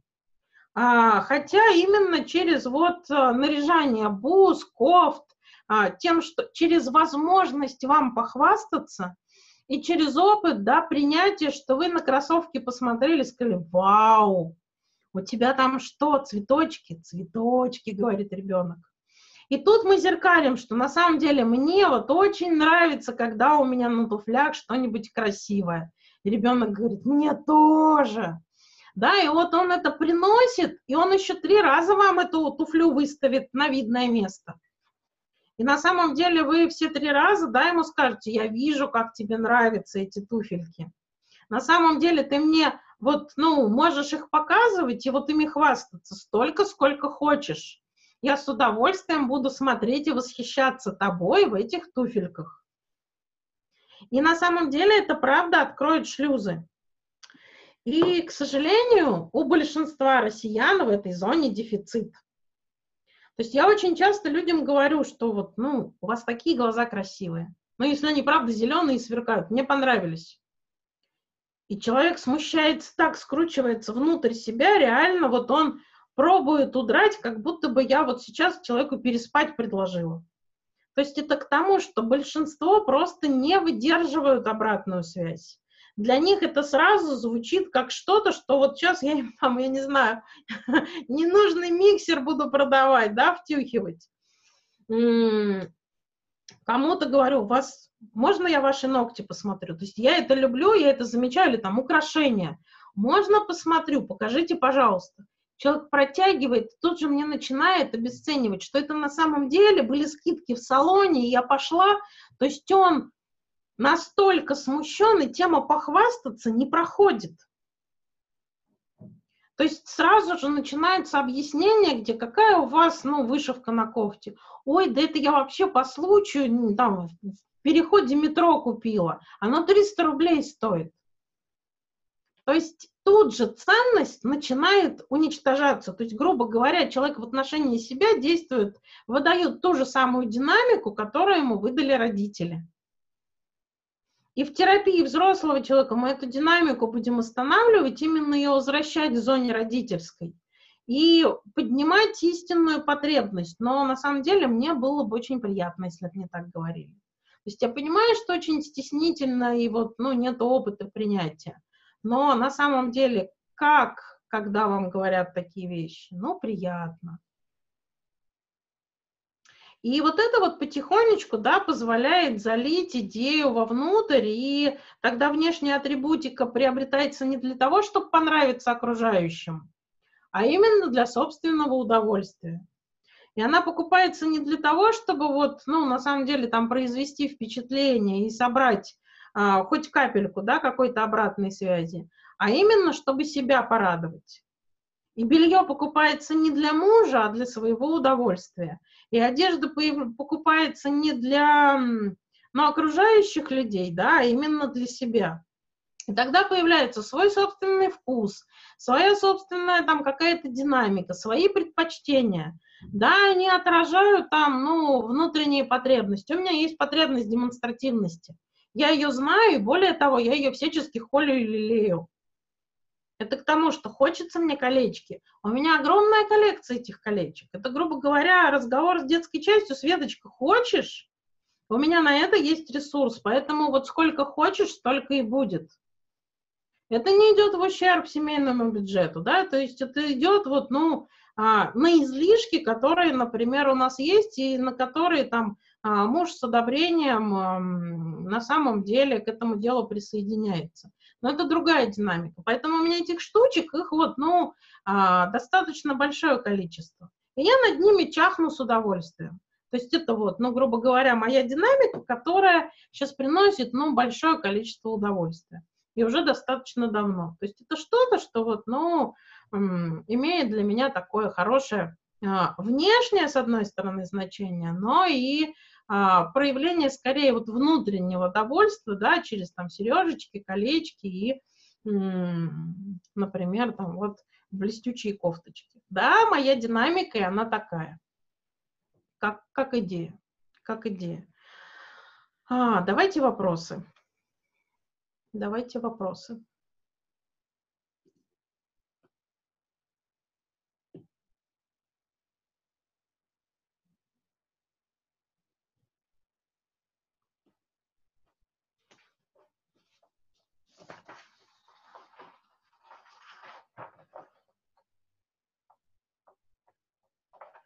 Так, вопросов нет, либо там людей нет, да, на той стороне. Непонятно. И получается, что с одной стороны, да, так, вижу, есть вопросы. У моих мальчиков не было героев, в которых они хотели бы переодеваться. Это норма? И, Софья, у меня тут вопрос могу ли я говорить про твои динамики, которые вот я знаю, но они за пределами группы? Окей. А, тогда буду говорить про следующее, что так бывает, что есть э, тема развития психики, и э, на эту тему развития психики, да, есть какое-то количество ресурса. Вот его вот столько. И он тоже делится там что-то на то, чтобы развиваться, что-то, чтобы отношения с мамой строить, что-то вот, чтобы в детский сад ходить, что-то на друзей, что-то там, ну, еще на что-нибудь. И, ну, по-хорошему на развитие достаточно, ну, должное количество ресурсов, которое позволяет переходить от стадии к стадии. И именно вот этот вот ресурс, он очень, ну, тесно связан с мамой. То есть, грубо говоря, чем больше мама удовлетворяет потребности, тем а, наполненнее этот ресурс. Потому что если мама потребности не удовлетворяет, то тогда этот ресурс идет ну, на выдерживание да, себя в ситуации неудовлетворенности. Или, а, соответственно, вот, ну, грубо говоря, уходит на какую-то жизнь, чтобы двигаться, а, на там, существовать, на то, чтобы каким-то образом там маму заставить этот ресурс дать. То есть он идет тогда не на развитие, а именно на вот а, попытку, да, вот маму заставить, например. Ну, то есть там у кого-то на контроль, у кого-то на привязанность, не на развитие. Это вот одна ситуация. Но так бывает, что происходит некое внешнее событие, когда, например, между мамой и папой а, происходит, ну, достаточно, ну, скажем так, да, назовем так, тяжелый конфликт. То есть, грубо говоря, вот эти вот отношения наполнены большим количеством тяжести. И, а, скажем так, отношения там с ребенком, они тоже наполнены темой небезопасности. И получается, что, например, тема патентности и тема идентификации, да, в этом вопросе, ну, начинает, э, скажем так, звучать определенным образом. То есть, например, с папой, как с агрессором, ребенок не хочет идентифицироваться, то есть он не хочет быть похожим на папу. А в ситуации, когда ребенок визуально, например, внешне на папу похож, что ему делать? Да, пробовать полностью а, стать папиным антиподом, при этом игнорируя свою внешность. То есть, грубо говоря, весь вот этот ресурс да, уходит, например, на совсем другие динамики, на совсем другие перестройки. И по большому счету, например, а тема идентификации с мамой, да, невозможно, а, потому что мама, например, девочка, а я мальчик. И в ситуации, когда, например, папа при этом любит себя больше, да, получается, идентифицироваться-то нужно с папой, а на идентификацию с папой идет стойкое сопротивление. И получается, весь ресурс будет, вот, ну, грубо говоря, заставлять детей а, быть вот в этом подвешенном состоянии. То есть он будет тратиться на то, чтобы и, с одной стороны, не стать папой, не стать таким, как папа, да, с другой стороны, ну, то есть а, не там, не там, да, то есть на таком вот, получается, на перепутье. И по большому счету, то есть ребенок может сказать, тогда я здесь, вот дальше просто развиваться не буду. То есть мне проще остановиться вот здесь, да, и вот, ну, грубо говоря, вообще ни с кем не идентифицироваться. Ну, грубо говоря, да, остаться в этом вопросе, а, ну, назовем так, ни мальчиком, ни девочкой. То есть внешне какие-то формальные вещи я буду выполнять, но при этом строго следить, чтобы это было не похоже на папу. То есть, грубо говоря, там возьму, откажусь от агрессии, потому что вот там у папы она есть. И буду, да, весь ресурс направлять на то, чтобы агрессии не случилось. Проглатывать ее, игнорировать ее, например, да, ну, то есть вот весь ресурс пойдет на то, чтобы, а, ну, я тут буду утрировать, да, в этом вопросе не развиваться дальше. Да, быть, например, вот э, там точно не папой. Потому что, да, все движение идентификации показывает о том, что нужно с папой идентифицироваться.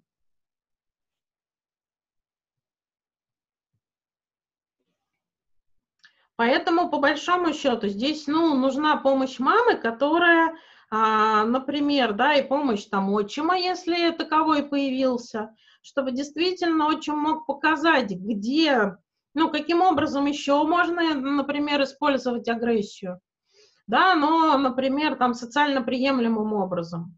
Да, каким образом там можно быть там маминым защитником, например, да, каким образом маме можно помогать. А мама в этот момент рассказывает, что, например, вот, а, вот такой вариант, да, маме очень нравится. И именно в подробных проявлениях рассказывать, что вот как делает там твой отчим, мне вот тут и вот тут нравится. А посмотрите в фильмах, вот посмотри, как герой себя повел, мне так очень нравится. То есть задача мамы будет, во-первых, сформировать тот образ, который ей нравится, который она там а, с удовольствием бы выбрала, он будет ну, сборный да, из разных вот персонажей. Но именно маме придется про это говорить. И следующий момент – это на самом деле развести две вещи, что что бы ты ни делал, как бы ни старался, ты никогда не сможешь стать папой. У детей-то в этом вопросе динамика. Если я идентифицируюсь, то я становлюсь папой. И именно эта тема выводит человека в адипальную ситуацию, про которую мы уже там, судя по всему, будем завтра говорить. Да, то есть человек становится таким же, то есть идентичным, папой же становится. И получается, что здесь ребенку придется говорить, что что бы ты ни делал, как бы ни старался, и даже при условии, что ты на папу похож, как две капли, ты папой никогда не станешь. Ты всегда будешь моим любимым сыном, который просто похож внешне на своего папу, который вполне красивый внешне. И это здорово, что тебе эта внешность досталась. Понимаешь? Но это возможно при условии, что ты готова это говорить. То есть разделить папу-агрессора и красивую папину внешность. И красивую внешность ребенку разрешить. И разрешить даже проявления, которые будут очень похожи на папу. Но это все равно ребенка папой не сделает. Понимаешь? Это не просто. Это скорее вот, ну, в первую очередь, там, твоя динамика как женщины, которой было непросто в отношениях с этим мужчиной, но для детей придется оторвать что-то вот именно от образа папы-агрессора, какие-то части, которые ты можешь сказать «ок», вот это я одобряю. Потому что иначе ребенок, скажем так, откажется от своей внешности, да, например, откажется от своего тела. А это каким образом можно отказаться? Можно перестать ухаживать, можно травмировать, да, можно на самом деле там уничтожать посредством, ну, например, там жирной пищи или голодания. То есть путь, какой ребенок выберет, да, мы не знаем. Но очень важно ему позволить э, тело оставить себе как что-то, что мама одобряет, и маме вот конкретно тело ребенка, даже при условии, что оно на папу похоже, очень нравится. И то, что ребенку эта внешность пришла в наследство, это классно, что на самом деле вот а, досталось такое классное наследство. То есть там квартира не досталась, а внешность досталась, потому что она правда классная и привлекательная, например. То есть тебя от человека тошнит, но внешность ребенку досталась годная, если вот там со стороны посмотреть, да, с позиции вот, эм, ну, э, идеи. То есть это сначала там твоя динамика, которую ты потом а, доносишь до детей. Что из себя, вот, ну, папины наследства, да, изживать нет необходимости. То есть, например, его агрессия в наследство не придет. То есть агрессия есть у всех. Просто кто-то не умеет ей пользоваться, да, или пользуется грубо, как папа. А вас я научу пользоваться так, чтобы она и агрессия была, и при этом вот, ну, социально приемлемая. То есть ей вот, ну, правильно. То есть кто-то топором головы рубит, а кто-то дрова. Но одинаково же рубит. Вот, и чтобы, например, там рубить дрова, нужно, ну, взять топор в руки. Просто так по-другому там дров не получить. И топор в руки придется взять, даже если папа этим топором там, ну, не этим, а, а похожим, да, голову рубил. Вот, ну то есть топор это просто инструмент, который можно по-разному использовать. И бояться топора не стоит. Бояться, ну, скажем так, боялись человека, который вот причинял боль этим топором. Вот, а ты можешь этим топором делать что-то там, не знаю, ложки вырезать, да, и бирюльки резать. И это будет здорово. Но опять-таки, как идея. А, и детей в какой-то момент отпустит, и я думаю, что они доиграют, Софья. То есть это может уже не быть таким вот утрированным, как если бы это было на возраст, но доиграть доиграют. А, кто-то, например, доигрывает через ролевые игры, там уход в леса, в эльфийские леса. Кто-то на самом деле уходит в компьютерную игрушку, а, и, соответственно, там становится волшебником, и потом тебе рассказывает, какой он классный волшебник. И самое интересное, такие люди игры играют не для того, чтобы победить, а для того, чтобы героя одеть максимально красиво, например. Или одеть звездолет максимально, вот, сделать его максимально успешным. Да, то есть все равно доиграют. Но просто вот а, позволить этому ресурсу двигаться в нужную сторону, а не вот а, заставлять э, систему балансировать а, в ситуации, когда нужно делать выбор, а выбора нет. Выбор есть, а, но ребенку его нужно показать этот выбор. Угу. Угу. Как идея. Так, будем делать перерыв или продолжаем?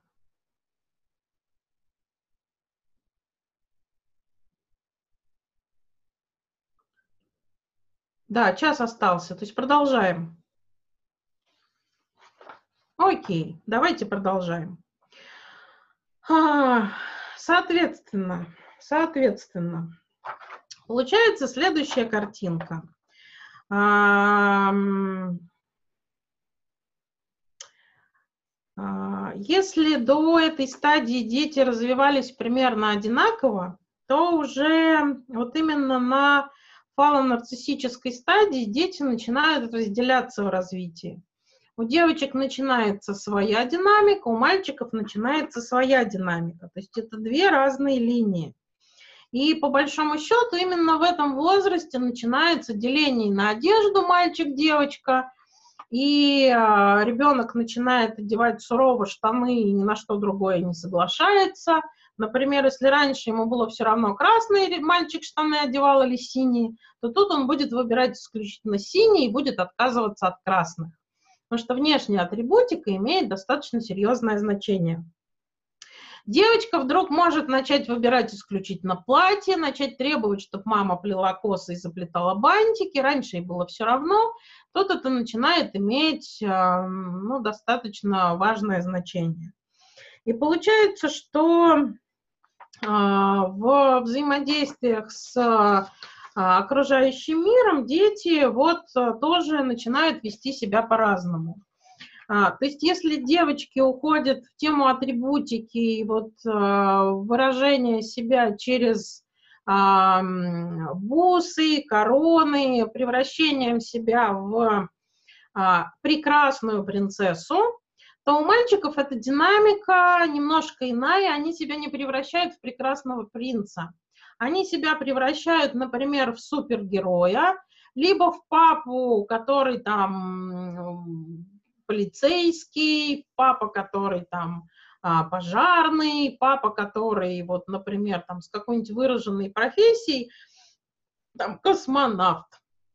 И ребенок начинает перебирать вот атрибутику не прекрасной принцессы, а именно а, супергероев либо профессий. Да, соответственно, там а, в нашем детстве все хотели быть космонавтом, потому что из супергероев у нас был Юрий Гагарин да, которым вся страна восхищалась, а, и он был, правда, супергерой. То есть, а, по большому счету, а, никаких на тот момент там других супергероев особенно и не было. Поэтому вот все хотели быть космонавтом или там милиционером, потому что тоже эта профессия была из разряда еще таких вот да, супергеройских, э, связанных там с поклонением и восхищением. А, соответственно, как только стали появляться мультики и фильмы там, с супергероями, то вопрос э, про космонавтов да, ушел э, на самом деле из такого вот сознательного выбора, и теперь вот там Человеки-пауки. На самом деле вопрос именно патентности ребенок начинает демонстрировать. То есть я хочу быть таким же, как он, классным, крутым, замечательным и получать большое количество восхищения. И ребенок это большое количество восхищения получает через то, что он начинает использовать, ну, скажем, если девочка начинает использовать короны, мальчики начинают использовать внешнюю атрибутику, сабли, пистолеты. То есть ребенок может быть в майке и в колготках, но при этом с полными колготками пистолетов. И вот вам такой ребенок является и говорит, я ковбой. Да, мультик про ковбоя посмотрели или фильм про ковбоя посмотрели. И в этот момент он действительно так же, как и девочка, да, ждет вот этого восхищения, которое у него внутри а, достаточно много его, и самолюбования много, и вот он, его демонстрирует через а, вот такую вот атрибутику. Если девочкам мамы могут предложить, вот, например, там, да, сундучок с сокровищами, периодически что-то давать а, своего и а, предложить что-то вот а, а, такого плана, то на самом деле мальчикам очень важны вещи, которые связаны с ролью мужчины. Поэтому, например, когда ребенку достается там дедушкин ремень со звездой на бляхе, да, он начинает этот ремень носить поверх всего, и шубы, и штанов, и а, всего-всего, потому что это ему позволяет быть как дедушкой, классным солдатом. Да, именно через ремень. И этот ремень становится вот сверхценной а, вещью, с которой ребенок и спит, и зубы чистит, и в гости ходит, и в садик ходит. И это становится, ну, чем-то важным. Поэтому Софья, скажем так, от папы пришла внешность, ну, например, от дедушки, да, может достаться что-то вот ценное. Дедушкины часы ценные, да, дедушкин там ремень, который, или там медаль, которую вот ему вручили когда-то, когда он там в армии служил. И пусть лежит в какой-то момент, а, либо ее поносят, либо, соответственно, ну, она станет какой-то ценной вещью, которая дает связь с мужчиной не через папу туда и через маму, а напрямую через вот медаль. Такие вещи тоже на самом деле имеют значение. И получается, что вот ребенок демонстративный мальчик э, в своей вот э, выборе такой позиции геройской, девочка в поиске и в демонстрации своей принцессности и прекрасности, и в этом уже мальчик от девочки отличается. И вот тут вступает а, тема, да, вот выбора роли. Роли, либо которую берут от мамы, либо которую берут от папы. Бывает, что дети перепутываются и идентифицируются, ну, скажем так, не с тем родителем. Поэтому здесь вопрос. Если родитель демонстрирует любовь к себе, а у ребенка есть сильная потребность, да, вот связаться с тем, идентифицироваться с тем, у кого любви к себе больше, потому что у него внутри это сейчас горит, и ему это важно. То есть, грубо говоря, именно на этом уровне выбор происходит. И получается, что если, например, ребенок видит, что папа о себе заботится, папа за, собой ухаживает, папа делает какие-то вещи для себя, то есть, грубо говоря, демонстрирует вот ту самую зону желаний и каких-то вот собственных ценностей а мама при этом, например, ничего из этого не делает. То есть, э, то есть мама э, визуально, по крайней мере, да, о себе не заботится, последний банан отдает ребенку, и, э, ну, то есть ребенок не видит вот этого вот времени для себя то на бессознательном уровне и девочка, и мальчик выберут идентификацию с папой. Да, то есть если там никакого противоречия в отношениях между мамой и папой, да, по большому счету нет. Потому что если противоречие есть, ребенок может идентифицироваться с папой. Если у, ну, у него к папе есть любовь, да, то есть он не наполнен страхом. То есть сопротивления к идентификации нет, но если между мамой и папой есть конфликт, то идентификация произойдет с папой, которую ребенок будет пробовать прятать. То есть это опять-таки ресурс будет съедаться, вместо того, чтобы его тратить на развитие, он будет, э, ну, скажем так, да, тратить на то, чтобы, ну, грубо говоря, женщина, у которой есть динамика и, возможно, способности там, к математике, э, к точным наукам, да, как папа, да, в ситуации, чтобы вот, ну, не показывать маме, что она теперь как папа, да, будет, например, имея способности, будет всячески сопротивляться их развитию. То есть, грубо говоря, когда у человека есть, ну вот буквально кажется, что а, талант, да, человек всячески этот талант пробует игнорировать. То есть, грубо говоря, человеку говорят, что вот, ну, у тебя такие классные волосы, ну, то есть вот прямо вот, ну, как у папы, да, такие же шикарные. И человек начинает делать что-то, что вместо шикарных волос, да, остается три волосины, то есть сожжет а, химии, да, перекрасит в какой-то ужасный цвет, то есть начинается тема прятания. И ребенок, да, начинает игнорировать те вещи, которые вот, эм, а, ну, позволят маме, да, догадаться, что на самом деле идентификация с папой произошла. То есть, грубо говоря, ребенок вычеркивает какие-то свои ресурсы и способности на бессознательном уровне. И, например, то есть семья не понимает, вроде а, нет причин ребенку быть, ну, тупому. То есть там папа, ну, математик, а, профессор-математик. Да, у мамы там есть вот, а, ну, скажем так, высшее гуманитарное образование, и мама тоже не дура. Почему ребенок-то, в принципе, имеет сложности с математикой? Потому что ребенок начинает на бессознательном уровне тормозить эти процессы, причем а, только с математикой. Все остальные, например, да, предметы в порядке. А именно математика тормозится, и ребенок вот, ну, в упор этого не понимает. То есть ребенок будет тратить ресурс на то, чтобы затормозить а, этот процесс и никоим образом не показать, что ну, на самом деле ему от папы что-то досталось, то есть идентификация с папой произошла. То есть это бессознательные динамики, которые на самом деле можно увидеть через диагностику, да, через вот, э, когда ребенок не успевает под всем предметом, это ок, но когда один, и в него упираются, а вот, э, грубо говоря, там задачки, а, которые логические в журнале ребенок щелкает только так, ну, например, стоит э, открыть учебник, да, тут же блокировка сознания наступает. Хотя, по большому счету, да, там образное мышление прекрасное, логическо-следственные связи прекрасное, абстрактное мышление шикар, да, то есть а, все, что не связано с математикой около нее, решается идеально, но стоит открыть учебник, и все, и ребенок дерево деревом. Это утрированный пример, но чтобы было просто понятно, как это на самом деле выглядит. То есть э, в, во взрослой реальности это выглядит следующим образом. То есть э, там мужчина э, ну, пришел в терапию там по определенным, э, ну, с определенным запросом, но в процессе выясняется, что, скажем так, между мамой и папой ну, всегда был конфликт, который был неявный, но из разряда, то есть а, у каждого свой окоп.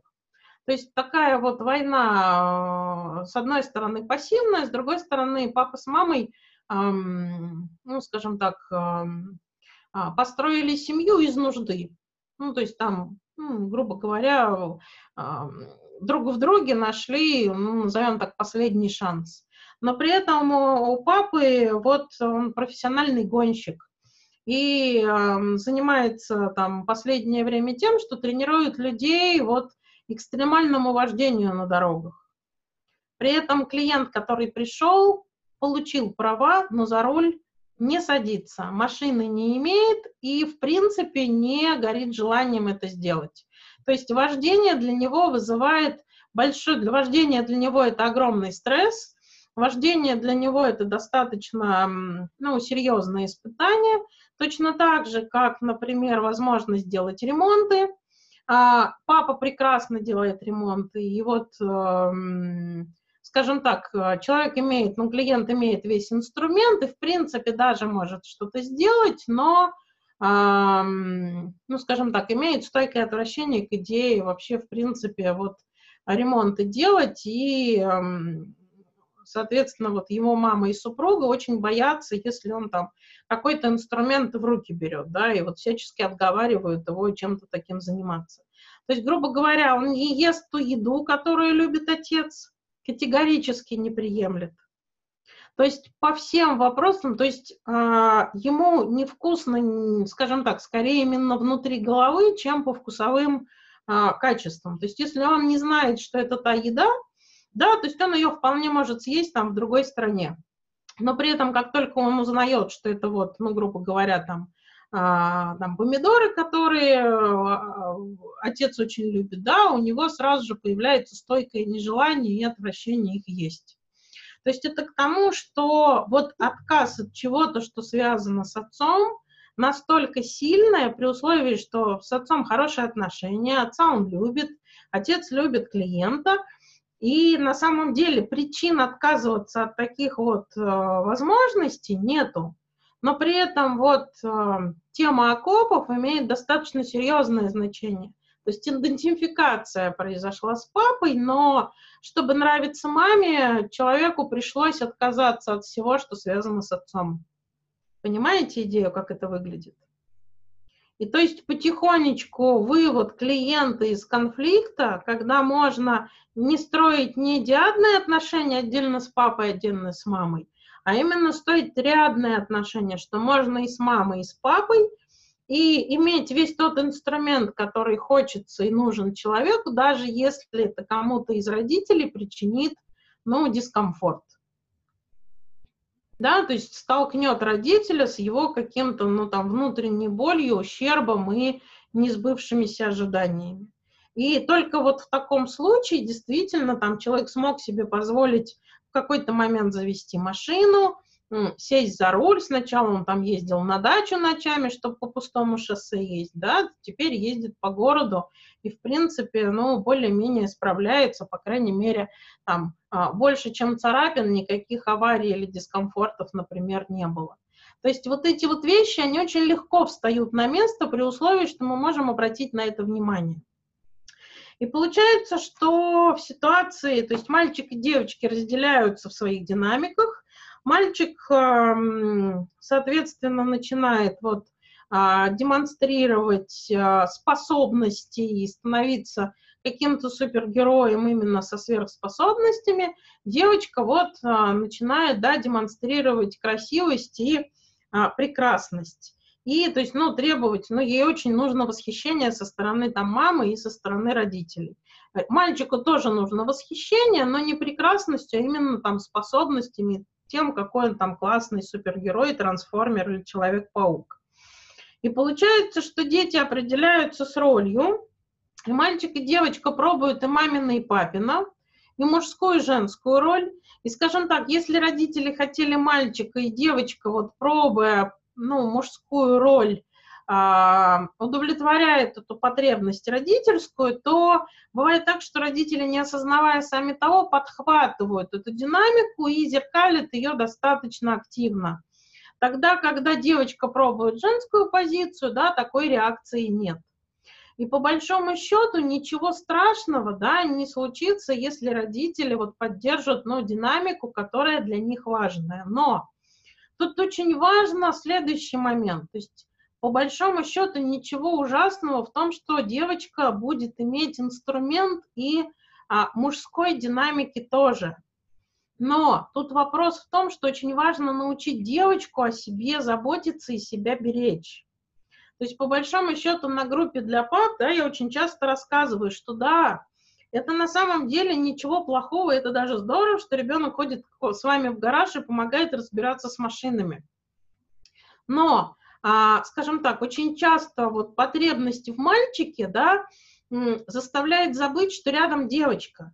То есть это классно, что она подает вам инструмент, это здорово, что она помогает вам там скручивать удочки, но она девочка, и пожалуйста, берегите ребенка в тех вопросах, которые годные для мальчика, например, да, поднять ведро с рыбой и поволочь его к машине, и негодные для девочки. То есть тема оберегания, да, она становится очень значимой в этом вопросе. То есть если мальчику мы предлагаем какие-то вещи по силам, да, и восхищаемся тем, как он на самом деле маме помогает сумку нести, руку из транспорта дает, да, то есть делает какие-то вещи мужские, но мы тут скорее будем говорить, что сейчас для тебя это слишком тяжело, поэтому погоди, папа придет и вместе сделаете. То для девочки мы будем говорить, что на самом деле, да, девочке не полезно поднимать тяжелое, поэтому папа придет и поднимет. Понимаете разницу? И вот эта тема оберегания там папы и девочки от тяжести в ситуации, когда вот она пришла в гараж – то есть с позиции, то есть здорово, что ты мне помогаешь, но колесо тебе поднять я не могу разрешить. Да, потому что ты девочка, и ну, очень важно там беречь твое самочувствие, тяжелое не полезно. Поэтому вот ты вот придерживай, но раз, поднимать не разрешаю. Но, к сожалению, у нас в России эти вещи перепутаны, и притащить 40 килограмм картошки а, для женщины, да, это вот что-то, что потом возводится в ранг ну, на самом деле подвига. И а, вот а, те, кто ну, общаются с, с людьми, с народом вокруг, да, ведь мы достаточно часто слышим, что я одна семью подняла, да, я такие сумки тяжелые с рынка таскала. То есть, грубо говоря, вот это вот а, усвоилось в детстве, и теперь это становится зоной, да, потребности восхищения, то есть вот тем самым подвигом, который а, совершал ребенок в детстве. Но для мальчика подвиг это ок, а для девочки подвиг это не ок. Но при этом у нас большинство девочек совершают подвиг. Скажем так, во время войны это было объективно подвиг, когда женщина а, в одну тяпку поднимала там целый гектар картошки, потому что иначе да, шестерых детей прокормить ну, не было возможности. И это было спасением, и это было подвигом. Все мужчины были на фронте и там занимались другими делами. И, к сожалению, тема вот этого подвига в российском менталитете очень сильная. И, к сожалению, тема вот этого подвига очень часто не позволяет родителям позаботиться о девочках. И в этот момент, скажем так, истинная женственность, она начинается в тот момент, когда родители начинают о ребенке заботиться как о девочке. Истинная мужественность начинает формироваться в тот момент, когда ребенку показывают, что маме будет приятно, но при этом тоже берегут – что я увидела твое желание, но погоди, для тебя сейчас это слишком тяжело. Давай разложим на два пакета, и тогда эту часть ты сможешь понести. А за остальное мы с тобой второй раз спустимся. То есть мама не накручивает на себя все остальные пакеты и не волочет сама. Потому что если мама волочет сама, ребенку она отгрузила только небольшое количество а, а, то есть ты неси идет, восхищается, какой ребенок молодец. Детская бессознательная, она согласится с этой динамикой? Нет, потому что мамино движение совсем другое. То есть мама говорит, какой ты молодец, а маме позаботился, маме вот, ну, облегчил маме ношу. То есть, грубо говоря, забота в том, чтобы облегчать ношу, но при этом позволить женщине себя нагрузить. То есть мама хочет сформировать одно, а формирует совсем другое. И вот тут вопрос слов и материнского и отцовского поведения играет огромное значение. Потому что, к сожалению, в большинстве ситуаций вот клиентов, которые приходят в терапию, вопрос заботы о себе всегда стоит очень остро.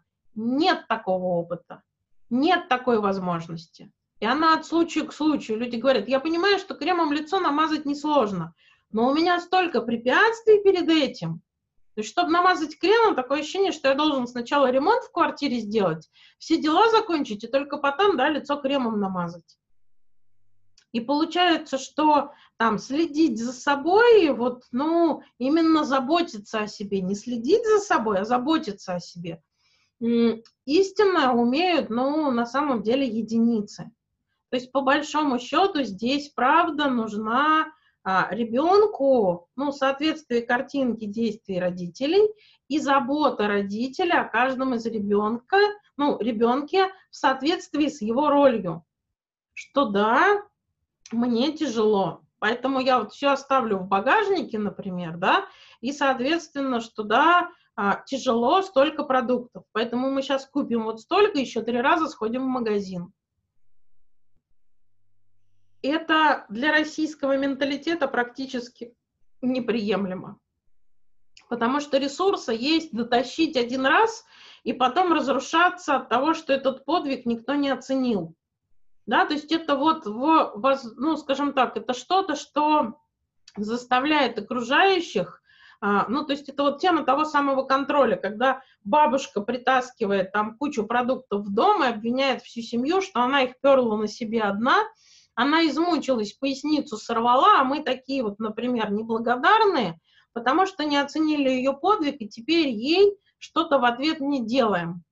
То есть это такая, да, способ манипуляции, получения, ну, получения обратной связи и, а, грубо говоря, контроль всей семьи. И а, по большому счету, ну, с родителями начинаем работать именно вот с точки зрения ну вот действительно разговора, что вы делаете с точки зрения заботы о себе. Поэтому с точки зрения заботы о себе, да, то есть это там время на себя. А дальше это, например, а, одной из таких рекомендаций, а, когда, например, семья идет в магазин, и каждый, например, на определенную сумму может выбрать ту еду, которую хочет только он. И он этой едой потом может на самом деле с семьей не делиться. То есть кто-то выбрал конфету, кто-то выбрал пачку чипсов, кто-то выбрал кусок рыбы, которую на всю семью обычно не покупают, потому что слишком дорого. Ну, например, там 50 грамм этой рыбы, чтобы вот эм, удовлетворить свое желание, оно достаточное. Там, ну, грубо говоря, семья каждый себе там на 200 рублей что-то покупает. Может выбрать. А кто-то покупает линдовскую конфету, которую, если на всю семью покупать, да, но это много и дорого. но две конфеты вполне по финансам. И получается, это вот то, что я хочу. А, то есть с большой, в большой степени именно вот это вот чуть-чуть. И остальная семья, глядя на то, как я ем линдовскую конфету, тоже может сказать, а мы тоже хотим. Ну-ка дай откусить. Ребята, я вас люблю, но я это себе купила. В следующий раз, когда пойдем вот а, таким образом, да, выбирать, вы можете себе взять по конфете. Ну, то есть выбрать это для себя.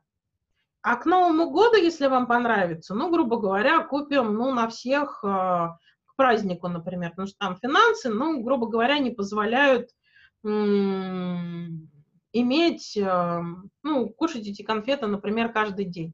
Поэтому вот к Новому году или на день рождения. То есть, грубо говоря, оно выводится в сферу желаний там целой семьи, и семья радуется, когда в результате там этих конфет килограмм приезжает. Да, то есть время на себя, а, именно озвученное время, что сейчас я иду в ванну, и там следующий час – это время на меня, поэтому я реагировать на ваши стуки, крики, вопросы, да, не буду. Это мое время или время на книжку. Дальше то, что я хочу, тренируется именно через вот, а, соответственно, ну, сначала там пищевые вещи. То есть каждый может выбрать на определенную сумму, да, что-то, что именно он хочет. А, ну, там с детьми стоит вводить определенные, возможно, условия, что это там, ну, если а, вопрос вредного, да, что для семьи, семьи считается вредным, да, мы выводим из договора. То есть что-то, что, ну, скажем так, даже при этих условиях нет. Ну, то есть, грубо говоря, там Кока-Кола может быть, или чипсы, или там пальмовое масло, ну, что-то, что категорически идет в противоречие с принципами родителей. Вот, но все остальное, например, там, да, почему нет. А дальше, соответственно, там родителям даем домашние задания по поводу себя. А, что делаете такого, что на самом деле вам вот, ну, ну по большому счету, а, таскаете сумки, может быть, э, ну там, мужчина делает что-то, что вот, э, ну, заставляет тратить больше сил, чем на самом деле у него есть. Да, то есть получается, что вот действия, которые а, делаю, ну, через силу, да, вот слово через силу. И дальше мы потом обсуждаем на сессии, каким образом вот это можно сделать так, чтобы, ну, например, не разрушаться и действия, в которых, соответственно, мы, ну, скажем так, заставляем детей делать через силу. Одна мама сказала, что, боже мой, я вот только сейчас начала замечать, что когда я вот мы там с детьми выходим из машины, я мчусь домой, потому что вот мне нужно быстро-быстро ужин готовить, там в доме убраться, а дети идут с другой скоростью. Я их все время подгоняю, ну быстрее, ногами шевелите, ну идите быстрее. Хотя по большому счету мы от того, что я их тороплю, быстрее до ну, подъезда не доходим. То есть это называется действия, на которые мы, вот, э, скажем так, сподвигаем детей. Да? Это вот там дети через силу. То есть это некая такая наблюдательная позиция. То есть какие-то вещи, да, мы можем увидеть в кабинете, отзеркалить, какие-то вещи а, родитель начинает сам видеть, и дальше тоже, что можно сделать, чтобы, например, этого не было. Ну и дальше родителям рассказываем, а, что такое забота о ребенке, что такое забота о себе, и вот на самом деле дальше вот ну, грубо говоря, про несоответствие. Если вы требуете от ребенка порядка в шкафу, но у вас при этом в шкафу порядка нет, то как бы вы ни требовали и как бы ни старался ребенок, он все равно будет срываться на беспорядок.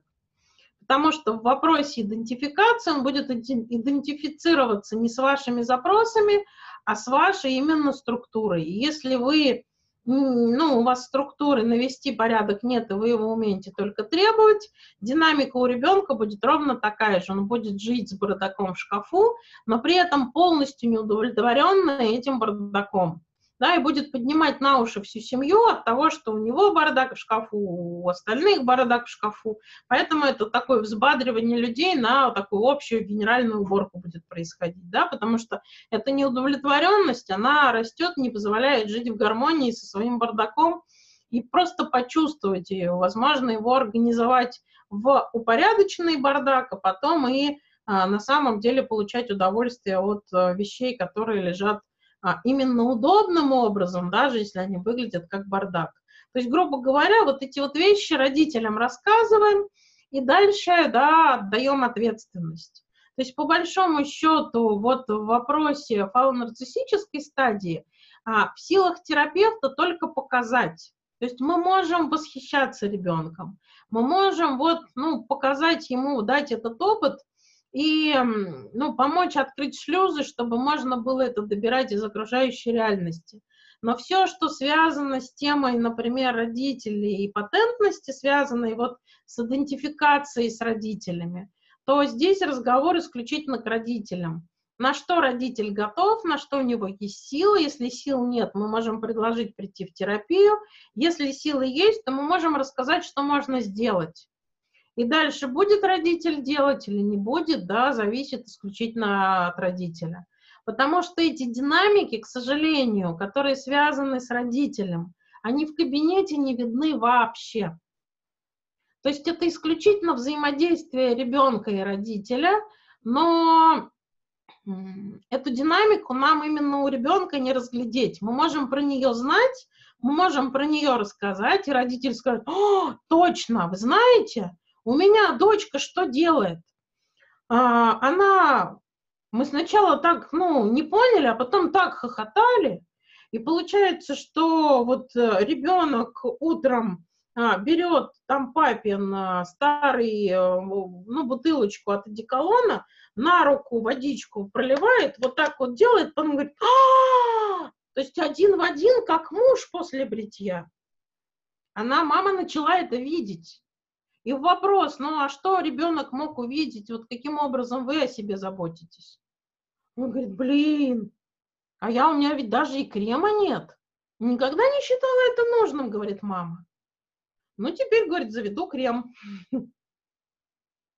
И, да, соответственно, у ребенка появится, ну, чуть-чуть выбора, потому что, да, мама будет это делать осознанно. Да, мама это будет делать не через движение души, но, тем не менее, есть шанс, что она по крайней мере, попробуют. Не получится, соответственно, мы и говорим, что так бывает, что на это нет ресурса, так как нет вот опыта и там разрешения из родительской системы. Поэтому, ну, будет тяжело, приходите, соответственно, будем искать этот ресурс, чтобы это движение, да, стало естественным и, ну, то есть это, грубо говоря, выгода и вам, и, и ребенку. То есть, если будет желание, да, приходите, с этим можно там работать по большому счету. А, соответственно, вот через это идет а, коррекция определенных вот сложностей с темой идентификации. То есть мы можем рассказать родителю идею, мы можем а, показать родителю идею, но сделать за родителя мы здесь не можем никоим образом. То есть, к сожалению, эта область, она вне терапевтического кабинета именно с точки зрения взаимодействия и выбора ребенка. Мы можем помочь родителю найти в себе ресурс, мы можем простимулировать ребенка перейти на эту стадию. Но а, наш терапевтический ресурс в этом вопросе только в том, чтобы вот отзеркалить и позволить ребенку там нахвастаться с полным удовольствием с собой и своими ботинками, а, научить этим ребенка, научить этим управлять и, соответственно, вот перевести это в такую позицию, которая не пассивная, активная. И, соответственно, вот эм, а, помочь родителям и детям да, в дальнейшем выстраивать отношения именно с позиции идентификации через информацию.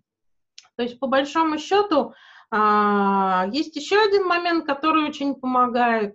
Это не обязательно гараж и там всякие гайки. Это, например, вот игра а, в кукол а, там, мамы с дочерью, и, например, вязание платьишек для куклы, обучение ребенка там пришивать бусинки, пуговки, и вместе планирование, как красиво куколку оденут. Ну, то есть вот уход за куколкой, если у мамы ухаживать за собой не получается, но, по крайней мере, вместе могут там одевать и заботиться о кукле, чтобы вот у нее были там красивые волосы, красивая там, например, заколка, да, и красивое платьишко.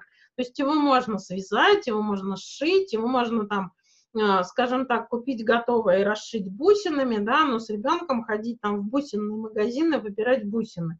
Можно вместе плести фенечки, можно вместе пойти на кружок по бисероплетению.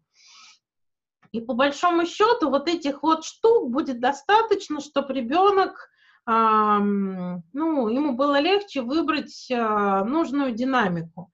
Папа ровно так же с ребенком начинает играть что с девочкой, что с мальчиком. Просто а, с девочкой папа будет, например, там клеить какие-нибудь 3D-конструкции, а, там здания, дворцы и так далее, да, а с мальчиком они будут собирать коллекцию из бумажных там танков или, соответственно, а, самолетов.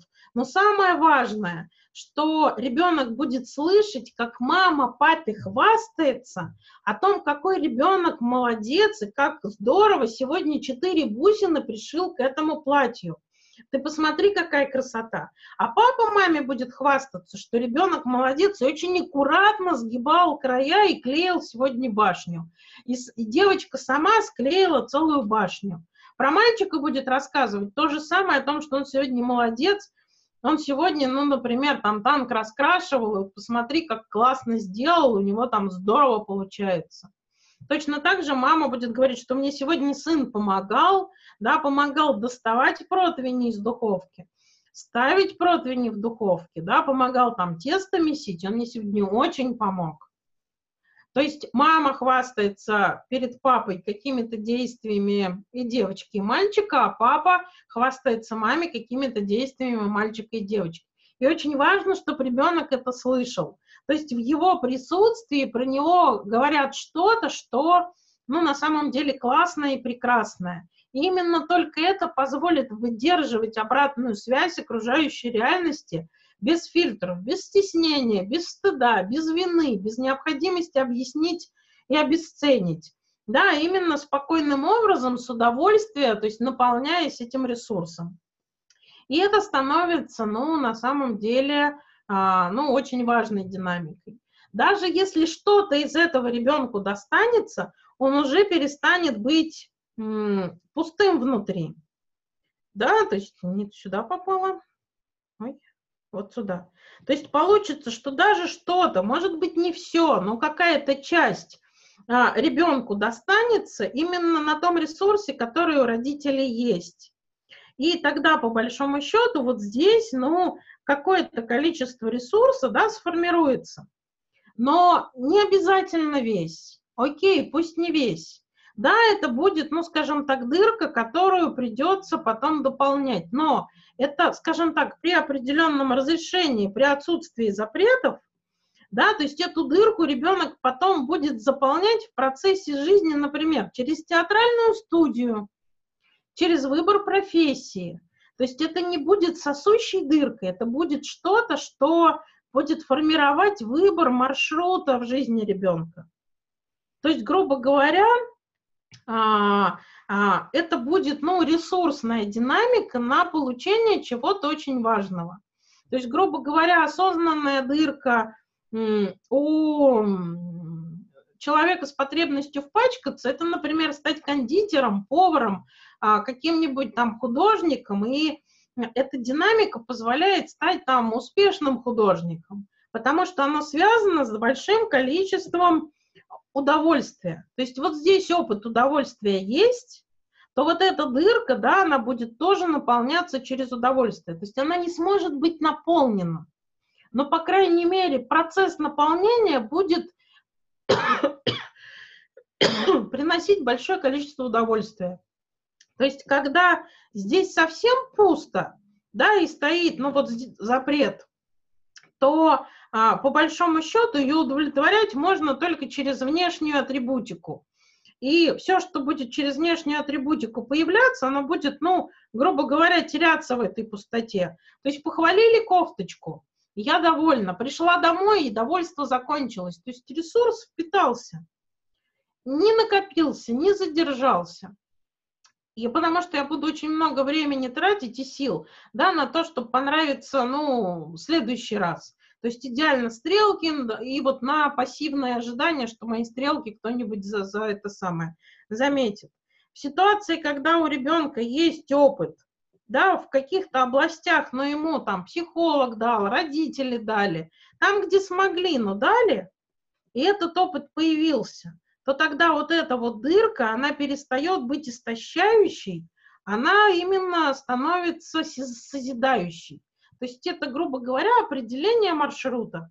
То есть если мне хочется, ну, грубо говоря, демонстративности, мне хочется восхищения, и при этом, например, то есть у меня есть эта потребность, и она острая. Ну, скажем так, она имеет место быть. Она не острая, но она имеет место быть. Поэтому устроит для меня, например, работа один на один в кабинете? Нет, не устроит. Поэтому, соответственно, я буду развиваться в зону, чтобы собирать залы. И чтобы можно было, грубо говоря, выходить на сцену и блистать. А при условии, что родители поддерживали, как могли, на том количестве ресурса, который у них был, и по-хорошему там вот это вот, ну, не запрещали, а, ну, как могли, поддерживали. Поэтому ресурса, например, пробовать снова и снова, пока, например, я там не начну залы собирать. Да, у меня достаточно, чтобы это вот, ну, пробовать снова и снова, и в результате, да, получить желаемое. Залы собирать, на фестивали ездить. Ну, то есть вот, грубо говоря, там перед публикой выступать не имеет значения. То есть, грубо говоря, у меня все мое движение будет выстраиваться таким образом, чтобы я в результате не просто денег заработала, да, но еще и вот в этой области получила определенное удовлетворение. И это перестает быть там сосущей динамикой, это вот именно организующей динамикой. Ресурсом, да, несомненно, из нужды я это делаю, но это я делаю с огромным удовольствием, потому что это ну, масса ресурса, который вот заставляет и помогает мне чувствовать себя а, там очень комфортно и очень довольной. И я хочу этого еще, у меня есть достаточно ресурсов, чтобы сделать еще, еще и еще. Понимаете идею? То есть, грубо говоря, вот, ну, это то же самое, что встать на табуретку и там, начать читать стихи родителям, эм, стоя с табуретки. Да, прийти с пистолетами в трусах и получить массу удовольствия. То есть, грубо говоря, в дальнейшем это становится ресурсом, который позволяет ну, скажем так, идти за удовольствием и искать те средства, которые эти удовольствия, ну, это удовольствие могут доставить. И это на самом деле достаточно хорошее движение. Окей, окей. Так, так. И по большому счету мы ну, подошли к теме а, фаллической. Да, то есть, грубо говоря, это следующая подстадия. Поэтому сегодня я ее начинать не буду. И у меня вот э, вопрос к вам. А, как вы себя чувствуете? Есть ли у вас вопросы? И по большому счету давайте вот а, некоторое количество, может быть, обратной связи по вашему самочувствию, может быть, есть вопросы, а, и вообще как, ну, как вам сегодня было в этой информации в целом. И у нас есть вот на самом деле там 14 минут, и я думаю, что нам этого времени вполне хватит, чтобы так, таким образом завершить. Кто первый скажет?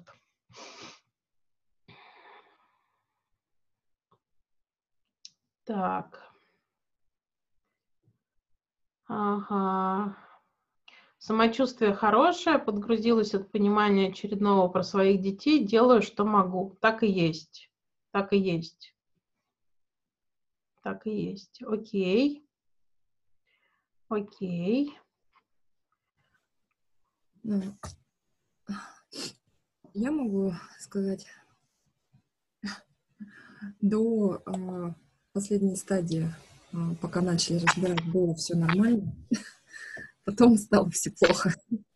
Я прям ревела-ревела, и было и горько, и обидно, и жалко себя, и поняла, откуда... Фух. Откуда очень много проблем было в жизни. Я даже вспомнила тот момент, э, с, которого это началось. Я, к сожалению, не помню, как проходила эта стадия в плане ком в горле стоит. Угу. Угу. Взаимоотношения с родителями, но судя по тем динамикам, которые потом сложились, видимо, от папы я а, получала все-таки больше одобрений, поэтому сформировался такой очень а, мужской характер. И э, мне прям люди очень часто говорят, что у тебя мужская логика, от этого тоже сформировалось не жесткое непри, неприятие женских каких-то чисто женских э, обязанностей, ну или там не чисто женских, ну, ассоциированных, mm-hmm. готовка, уборка и все остальное. И вспомнила один ужасный момент, когда, э, ну это было уже старше, чем наверное, и так вот по ощущениям, наверное, лет шесть. Мы жестко ссорились с сестрой, она старшая сестра, и, видимо, я у нее всю жизнь была бельмо в глазу, которая оттянула на себя часть э, внимания, она болезненно это всегда воспринимала всю детство, и поэтому у нас отношения не сложились никак от слова совсем. И э, как раз вот когда мы ссорились, она мне, естественно, кучу гадостей э, говорила. У меня стоял блок на то, чтобы на это отвечать, потому что меня, как более послушного ребенка, всегда тыкали, что э, mm-hmm. говорить гадость нельзя, и ввязываться в это нельзя, быть там умной и, и всем остальным тоже. И а, на ее вот эту колкость я ей, видимо, сказала, там, ну, что на там уродина. Ну, то есть я ответила так, как она сказала это мне. А, поссорились и поссорились, она пошла, нажаловалась бабушке, которая как раз вот души не чаяла в ней, а меня воспринимала там тоже как бельмо в глазу. И а, я помню вот эту ужасную сцену. Бабушка у меня была такая очень крупная женщина, и а, тем более уж там это был непререкаемый авторитет взрослых, чтобы что-то ответить. И когда она мне видимо, орала, что да кто ты такая, чтобы такое говорить, да ты на себя посмотри, уродина. Mm-hmm. И я просто вот этот момент помню, что ну, это было как крушение какого-то мира, что я на самом деле такая гадкая. То есть очень горько такое на самом деле переживать. Страшно и горько. Угу. Да, это просто да. очень горько. И я себе тогда, э, ну, так как мне не с кем было об этом поговорить, и я себе придумала решение детское, что ну раз я не буду красивой, значит, я буду умной. Это у меня никто не отнимет, потому что это контролирую я. Я могу быть умной. Ну, собственно, умной я стала. Счастье это особо не принесло, но стало ну, определенного возраста, причем очень сознательного возраста. Это был уже университет, и, и то даже в университете я не уделяла а, ну, какого-то внимания внешности, и даже ну, в абсолютно безопасной обстановке люди, а, я вот помню разговор с одним парнем, вот, э, сидели в столовой, он говорит, я не понимаю, ты очень симпатичная девчонка, но почему ты вот это с собой делаешь? Ну, почему ты делаешь себя непривлекательной, несимпатичной? Угу. Я тогда что-то по поводу отшутилась. Но даже уже будучи очень взрослой теткой, я научила себя соответствовать, ну, так скажем, внешнему миру. Так как у меня а, достаточно публичная профессия, когда я поняла, что мне надо общаться с публикой. Я стала приучать себя выступать на публике. Я приучила себя а, достаточно прилично краситься. э, создавать внешний вид благополучия, одеваться, но вот когда разбирали вот эту стадию, я поняла, что у меня есть все для внешнего мира, ну, например, я, кстати, об этом раньше тоже задумывалась, просто у меня ответа не было, когда заглядывала в свой гардероб. А почему у меня есть замечательная одежда для офиса и для выхода, но вот э, так называемого там, одежды стиля casual у меня нет. То есть вот как бы вне работы меня нет. И у меня всегда была большая проблема, э, что, например, надеть, когда иду куда-нибудь с ребенком или просто погулять, потому что, ну, вот этого не было как, как факта. Поэтому что, что На самом деле пришло время сказать маленькой девочке, да, что тебе, дорогая, не надо отказываться от красоты, даже если бабушка, да, вот, ну, кричит что-то неприятное. Поэтому мы, например, с тобой, как станем готовы, пойдем в магазин и выберем все, что тебе захочется. Бантики, заколочки, юбочки, лосиночки, да, и вот, ну, все, что на самом деле захочется. То есть теперь тебе не надо от этого отказываться. Это, это радует. Угу на физическом уровне состояние такое, я, я прям это почувствовала, потому что я вот с утра говорила, что было прям такое хорошее ровное состояние, подъем, а когда начали это разбирать, вот как будто меня плитой придавили, мне прям не стало плохо, все, все начало болеть, я хотела потом спортом позаниматься, я понимаю, сейчас сижу, какой спорт? Отстаньте от меня все. Сил только что раз дышать хватает. Ну, это такой полезный очень опыт. По крайней мере, сейчас вот все то происходящее, столько лет. Появилась возможность стать утешенной в этом вопросе. Да. Тогда у маленькой девочки не было никого. Теперь у маленькой девочки есть взрослая Наталья. Да, есть группа, на самом деле, где можно нажаловаться на гадкую бабушку и сестрицу, которая тоже там, да, вот, и получить обратную связь, утешение, и потом неделю ходить зеркалом, себя рассматривать, в принципе, да, чтобы познакомиться. Да. Угу. Так что спасибо. Угу. Спасибо, что поделились. Угу. Окей, спасибо большое. Вам спасибо большое. Все. Спасибо за поддержку, спасибо за информацию. Окей, тогда мы сегодня на этом заканчиваем. Завтра я вас жду в 8 утра. Надеюсь, что завтра я буду более выспавшейся. И, соответственно, продолжим, продолжим с вами смотреть на развитие детской психики и ну, Буду рада вас увидеть завтра. Спокойной ночи. Вечера, да, спокойной ночи и спокойной до свидания. Ночи всем.